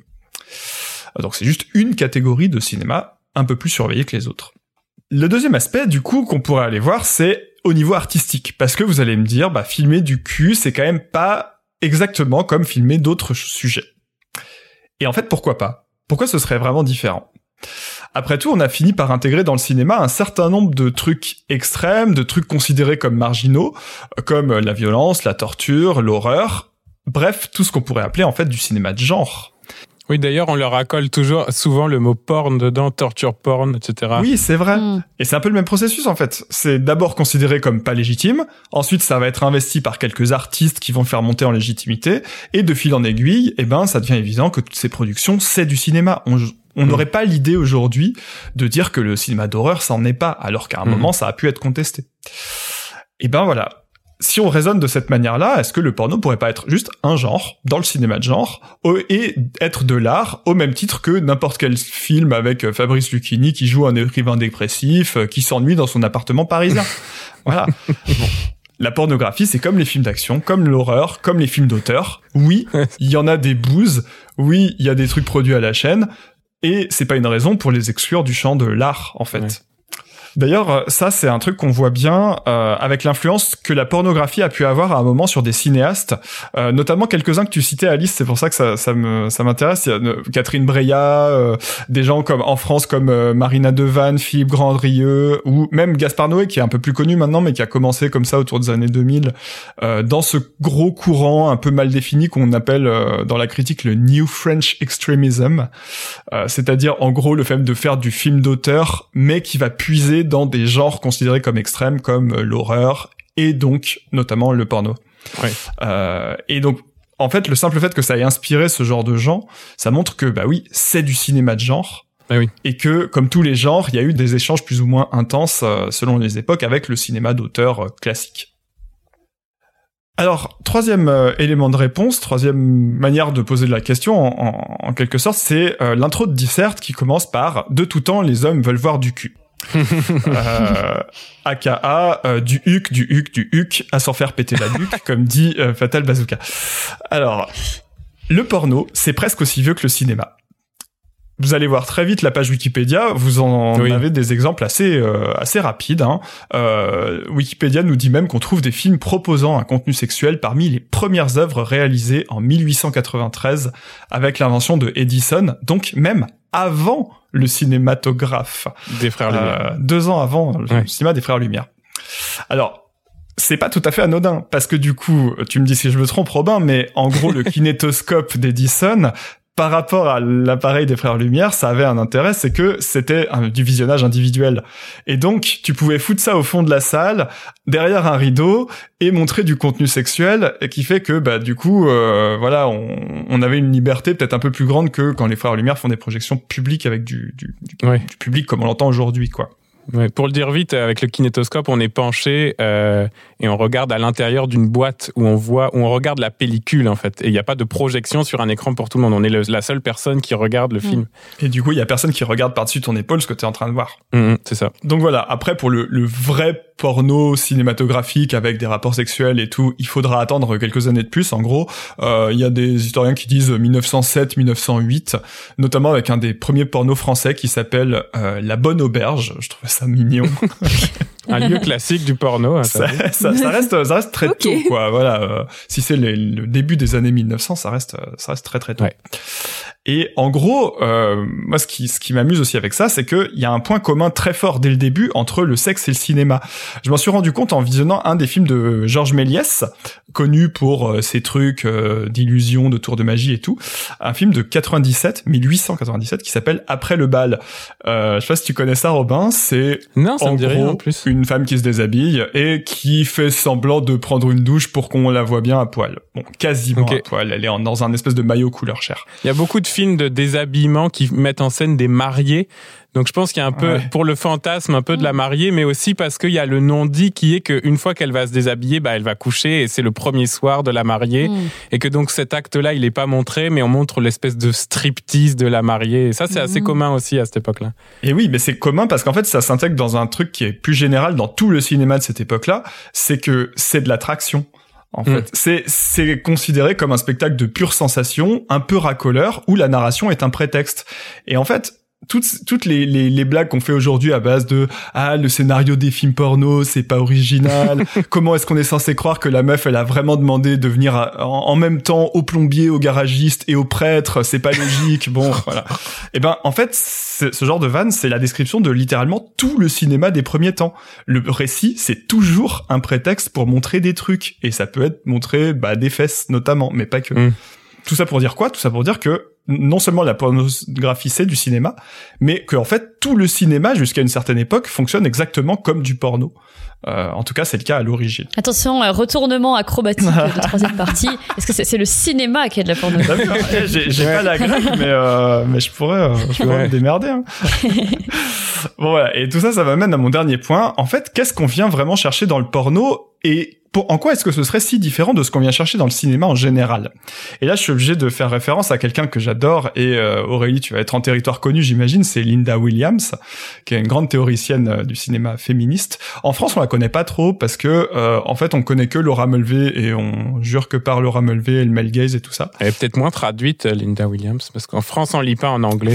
Mais c'est dommage parce qu'en fait, elle a écrit des trucs vachement intéressants, notamment sur le sexe et la pornographie, qui est, qui est vraiment un de ses thèmes centraux de recherche. Et moi, il y a un article que j'adore d'elle, c'est euh, un article de 91 qui s'appelle Film Bodies, euh, Gender, Genre and Excess, qui en gros définit ce qu'elle appelle les genres de l'excès. Et dedans, elle met l'horreur, la porno et les drames romantiques. Et ça, je trouve mm. ça génial. Parce qu'en fait, qu'est-ce que c'est les caractéristiques de ces genres-là? C'est qu'ils sont considérés comme pas légitimes. Et ils sont centrés sur des corps féminins qui vivent des émotions intenses. Donc de l'orgasme, de la tristesse, de la peur, tout ça un peu étant rassemblé dans la même catégorie. Et donc nous, en tant que public, on est censé un peu suivre ces femmes qui vivent des trucs intenses. Voilà, c'est ça le lien entre les trois. Mmh. Et, euh, et notamment, elle, elle euh, remarque qu'en en anglais, euh, un drame sentimental, ça peut être qualifié de tearjerker. Donc euh, littéralement, on va masturber tes larmes en fait, enfin pour les faire sortir. Tu vois, il y a, y a Mm. vraiment un, un côté comme ça. En, lisant ça, je me suis dit en fait, quand on réfléchit bien, il y a plein de genres au cinéma qui sont là pour nous masturber, faire sortir des trucs, des larmes, des cris, du sperme, tout ce que vous voulez. Et on pourrait même aller plus loin qu'elle et dire, bah même le film d'action, c'est un masturbateur. Euh, Tarantino lui-même, euh, en commentant les films d'action qu'il aime bien, disait que euh, un bon film, ça doit nous branler pendant une heure, et que la dernière scène, ça devait être l'éjaculation de l'explosion de violence, euh, de tout ce que tu voulais. métaphore bien mascu quand même. Hein. Quel gros con, hein. Ouais, c'est Ouais, clair. c'est ça. c'est c'est une métaphore de gros con, mais on voit que voilà, la métaphore, elle se tient, quoi. Tellement Tarantino, c'est vraiment la. Bah, D'ailleurs, si vous voulez en savoir un peu plus, euh, c'est c'est une citation qui apparaît dans la vidéo de Arcani euh, qui vient de sortir euh, sur Tarantino, enfin qui vient de sortir, non, ça fait quelques semaines, mais voilà. Ouais. Allez la voir, c'est vachement bien. Euh, où cet aspect euh, problématique est aussi abordé justement. Bon, tout ça pour dire quoi? Que même dans du cinéma très grand public, en fait, euh, bah, il y a une espèce de mécanique masturbatoire. On vient prendre un certain plaisir, on sait exactement lequel, le film nous donne exactement ce qu'on attend, avec, euh, si vous voulez, plus ou moins de réussite, parce que bah oui, il y en a qui font mieux que d'autres, mais Mm. en gros, c'est un petit peu la, le même, la même relation qu'il se tisse entre le film et son spectateur ou sa spectatrice. Et du coup là, genre, moi je, je me dis, euh, est-ce que ça mérite d'être exclu du champ de l'art tout ça? Bah en fait non, parce que tout le monde le fait d'une part, et puis parce qu'en fait c'est pas si mal d'offrir euh, au public un plaisir simple et immédiat, Euh, même si c'est euh, pornographique finalement. En fait c'est pas si mal. On en a fait un truc mal avec le cinéma euh, d'auteur, le cinéma légitime, qui lui revendique d'être exigeant avec son spectateur, euh, de proposer des expériences déroutantes, etc. Euh, et c'est vrai que parfois ça peut être euh, super, mais en vrai ça, ça prend un peu trop de place dans notre imaginaire artistique ce truc-là. Et parfois, bah, on peut aussi considérer qu'aller au cinéma, c'est voir un truc où on sait très bien comment ça va finir, on sait très bien euh, ce qu'on va chercher, et on a exactement ce qu'on a. Presque un peu euh, un, un service public, quoi offrir aux gens les émotions qu'ils ont envie de ressentir, même s'ils savent déjà ce que ça va être. Mm. Et du coup, le porno le fait. C'est même euh, exactement la logique du tag. Tu veux un truc, tu le tapes, tu le trouves. Mm. C'est la logique de une bonne partie du- de la pornographie mainstream. Mais c'est la logique aussi de plein de films pas porno. Et c'est juste une autre forme de relation avec le public qui est peut-être plus euh, en empathie avec ce qu'on veut, quoi. Donc voilà, peut-être ma ma question finale. Euh, Est-ce que un genre qui est là en fait pour satisfaire nos attentes, sans jouer au plus malin, sans montrer qu'il a un coup d'avance, tout ça, euh, sans nous faire toujours sortir de notre zone de confort, est-ce que c'est si mal que ça? Vous, est-ce que euh, c'est des trucs que- que vous jugez négativement ou pas? Et presque, est-ce que ce serait pas un peu de gauche en fait euh, de faire un service public de la masturbation comme ça, euh, qui soit inclus finalement dans le territoire de l'art? Je, je pose la question. Eh, il pose ça là, il pose ça là. Ce qui est bien, c'est qu'on pose cette question, elle est un peu plus convaincante, même maintenant que tout à l'heure on a posé aussi les bases que il faut qu'il y ait des conditions de travail et de production qui soient de gauche préalablement pour pouvoir Voilà. consommer les films. Une fois que ça s'est posé, on peut se poser la question esthétique avec toi. Et oui, c'est assez convaincant finalement. tu montres avec certains exemples que euh, on peut le mettre à part le genre pornographique, mais que il y a certaines manières de penser le cinéma qui font que bah, ça marche comme un genre comme les autres. Et inversement, la logique du tag que tu mets pour la fin, euh, bah, c'est comme si elle avait aussi contaminé le cinéma mainstream. Parce que maintenant, avec les plateformes, bah, on a ça, c'est là exactement la même chose. C'est la logique des, des plateformes porno a investi euh, la logique de la plateforme de Netflix et de Disney+, où on veut aller chercher avec le moteur de recherche ce dont on a envie. Mais Donc, presque pas assez, je trouve. Je trouve que le système de tag, il pourrait être encore plus précis. Euh, Parfois, on a vraiment envie de voir un type de film et parfois, on sait pas exactement ce qu'on va voir. Euh, c'est compliqué de savoir le, le type de, je sais pas, d'émotion qu'on va avoir devant un film, On- parce qu'un synopsis, ça nous dit rien, et même un genre, ça nous dit pas grand-chose. Et, euh, et en fait, c'est c'est intéressant le système de tag, effectivement, de dire j'ai envie de voir ça. Mm. Euh, comment je le trouve? Et euh, pour le cinéma non pornographique, c'est difficile. Mm. de trouver exactement le type de film que tu avais envie de voir. Je pense que c'est aussi juste car le pornographie, c'est tellement commercial que tu sais, c'est vraiment genre à attribuer en fait à chaque action, tu une, euh, un Oui. tag, alors que peut-être dans le cinéma genre plus traditionnel là on, on dirait ah mais c'est de l'art on peut pas qualifier en seulement un mot euh, Bon, quand même. les différentes émotions qui se passent à l'écran Ah, Bah par- ouais, mais tu vois, on pourrait démystifier, c'est pas grave. Ouais, Mais ouais. oui. Par exemple, le truc de l'art, il, il est aussi derrière le titre, tu vois. Le Ouais. titre euh, sur les plateformes porno, bah, ils te disent ce que tu vas voir. Le Mm. titre d'un film, généralement, pas, pas tant que ça, quoi. Donc, c'est la même chose avec les tags. Et finalement, il pourrait, on pourrait revenir à une, euh, effectivement, un truc un peu plus, euh, bah, je, je, je sais ce que je veux, quoi. Et c'est bien d'être surpris aussi parfois, mais c'est pas, pas toujours ça qu'on veut. En tout cas, Elsa. C'était plus pour rebondir sur ce que tu disais au, au début, euh, Robin. C'était le euh, ce truc de dire euh, finalement pourquoi est-ce que le, le porno est pas euh, est pas considéré comme euh, comme un art comme un autre, etc. Je pense que vraiment ce qui ce qui gêne dans le porno et ce qui fait que du coup parfois on a du mal à le considérer euh, collectivement, hein, je veux dire pas nous particulièrement, mais Mhm, collectivement comme un, un art euh, euh, à part entière qu'on peut savourer comme du cinéma effectivement où euh, moi tu me mets devant Mad Max Fury Road qui est un de mes films préférés, bah bien évidemment que l'émotion que je ressens c'est quelque chose qui est très euh, charnel et très physique. Et, euh, et je suis euh, véritablement à la fin du film, je, je pense que j'ai un effet où où, euh, où ça m'a euh, ça m'a apporté quelque chose physiquement euh, dont j'ai dont dont enfin, en tout cas la première fois que je l'ai vu ça m'a apporté quelque chose physiquement dont j'avais besoin tu vois. Et, Mm. et, et et je pense qu'il y avait une quelque chose de très charnel dans la façon dont j'ai réagi à ce film là donc bien évidemment qu'il y a des rapports entre les films mais je pense que ce qui bloque dans le fait de profiter d'un film comme ça avec la pornographie c'est justement tout le contexte derrière de conditions de travail d'exploitation etc Ah oui. etc et la preuve c'est que euh, plus les les conditions de travail sont safe et plus ou en tout cas paraissent safe et plus on a tendance à se dire bah ok euh, ça on peut le considérer comme euh, comme euh, de l'art peut-être aussi parce qu'on culpabilise moins en le regardant euh, qu'en regardant du gonzo euh, qui a été tourné dans une cave et où on sait pas si ouais. si les gens étaient consentants ou pas d'ailleurs bon voilà il y a Mm. pas besoin que ce soit du gonzo pour qu'on ne sache pas si les gens étaient consentants Oui, ou pas oui. mais mais mais du coup je pense que c'est ça qui fait la la, la distinction même par rapport au militantisme tu vois dans dans le féminisme il y a vraiment les les pro travail du sexe et les euh, et les anti travail du sexe et euh, et même chez les pro TDS dont je fais euh, clairement partie ou qu'on appelle les pro sexe mais ça veut pas dire grand chose Ouais. euh, il y, y a vraiment cet effet-là de dire ok euh, sur la pornographie, sur le matériel pornographique, etc. Bien sûr que ça peut être de l'art, bien sûr qu'il faut pas euh, le censurer, qu'on croit en, en une pornographie qui, qui peut être consentie, euh, qui peut être ultra, euh, oui ultra consentie sur tous les points, on va dire euh, où on peut, où il peut y avoir consentement. Mais du coup, il faut qu'il y ait quand même ces conditions de travail-là euh, qui soient euh, euh, tu vois, qui soient décentes et qui font que du coup, ça devient un art qu'on peut regarder. Ça, c'est clair. Et on peut se concentrer sur la logique artistique qui est derrière. Voilà. qu'on sait qu'on est en bonne compagnie, quoi. Bah oui. Voilà. C'est ça. Je trouve que c'est une logique très circulaire parce qu'on les a mis de côté. Et ben en fait du coup il y a moins de budget, ils peuvent pas concourir aux mêmes aides euh, à la création, à la diffusion, etc. Et euh, derrière bah du coup ils font des trucs euh, aussi peut-être moins intéressants. Et derrière les conditions de travail se dégradent, bah aussi parce que ça a été ghettoisé.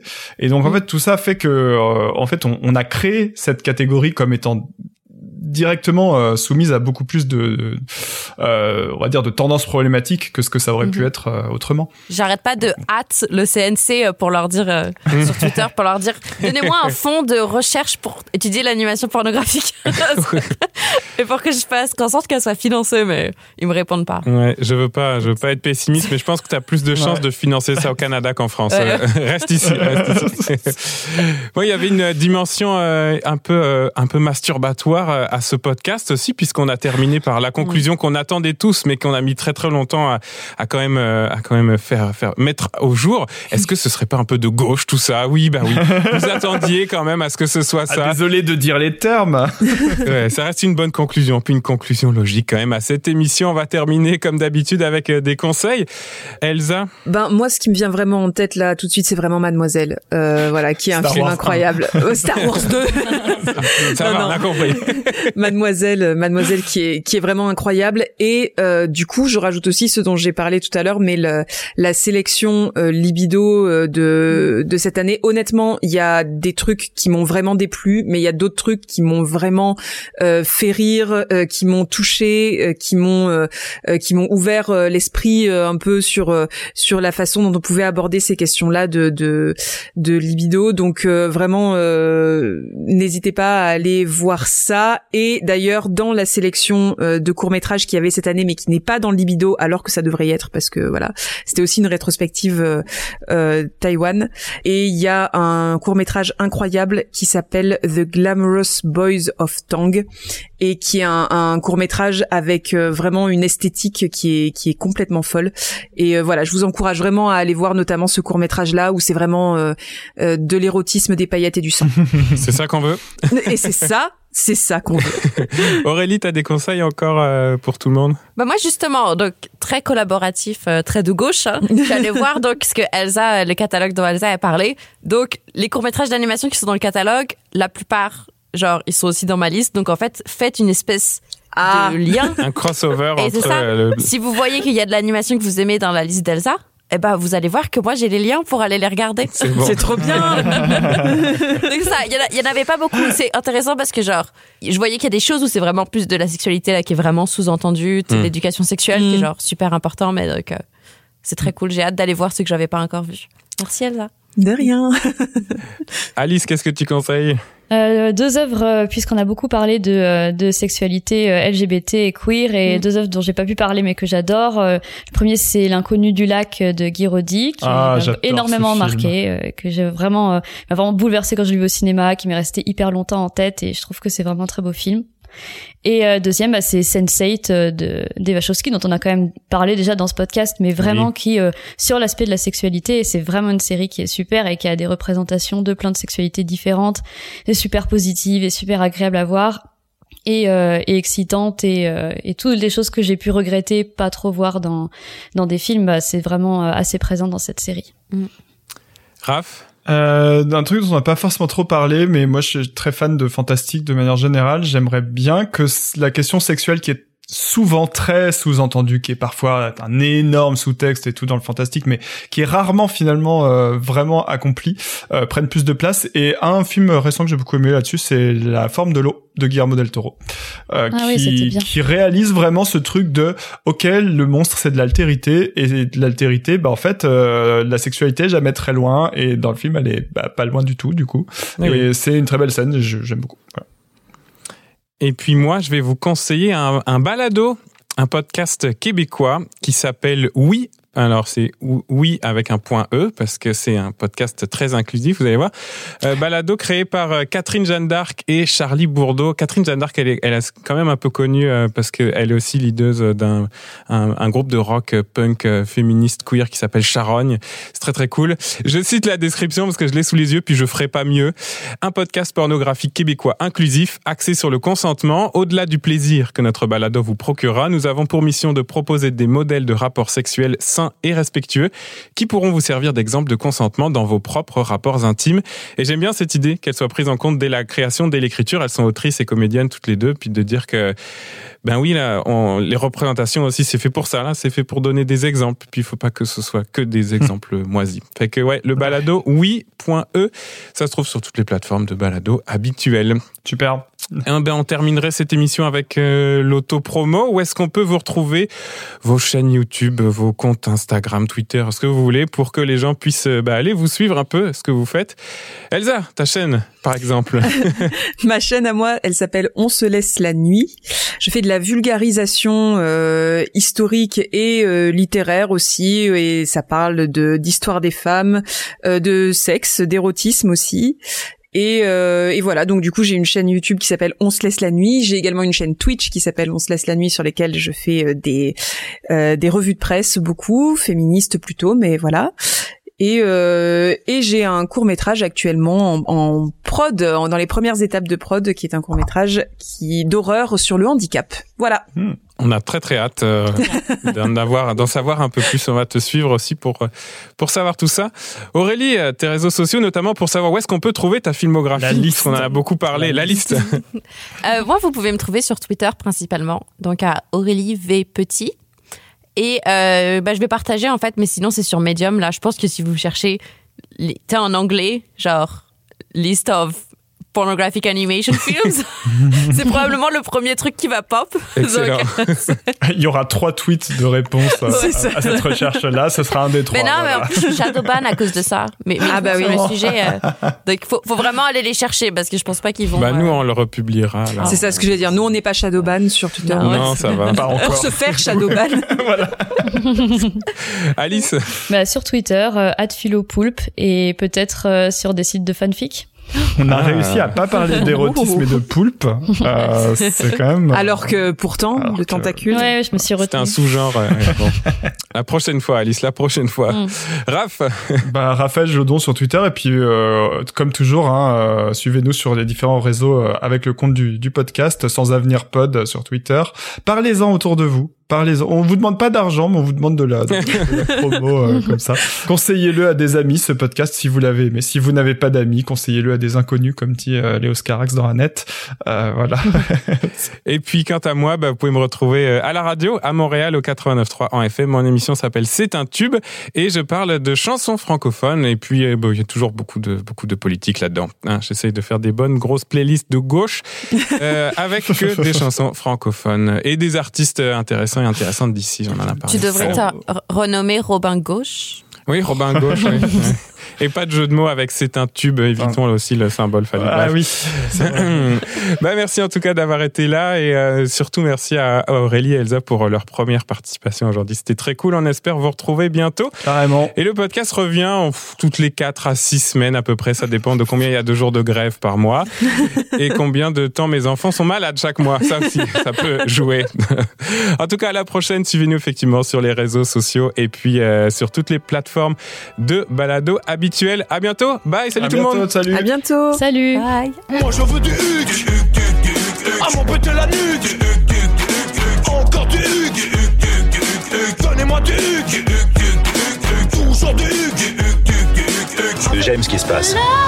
Mais on est d'accord, c'est c'est notre secret, ça reste entre nous. Hein. Ah, oui, oui, oui, non, parce que les gens sont pas obligés de savoir tout ça. Je veux dire que euh, sorti de son contexte, un doigt dans les fesses, ça peut être. euh, euh, non, mais voilà, je préfère que ce soit plus clair parce qu'on a tendance parfois à se faire des, des idées, à imaginer des choses alors que. Tout de veille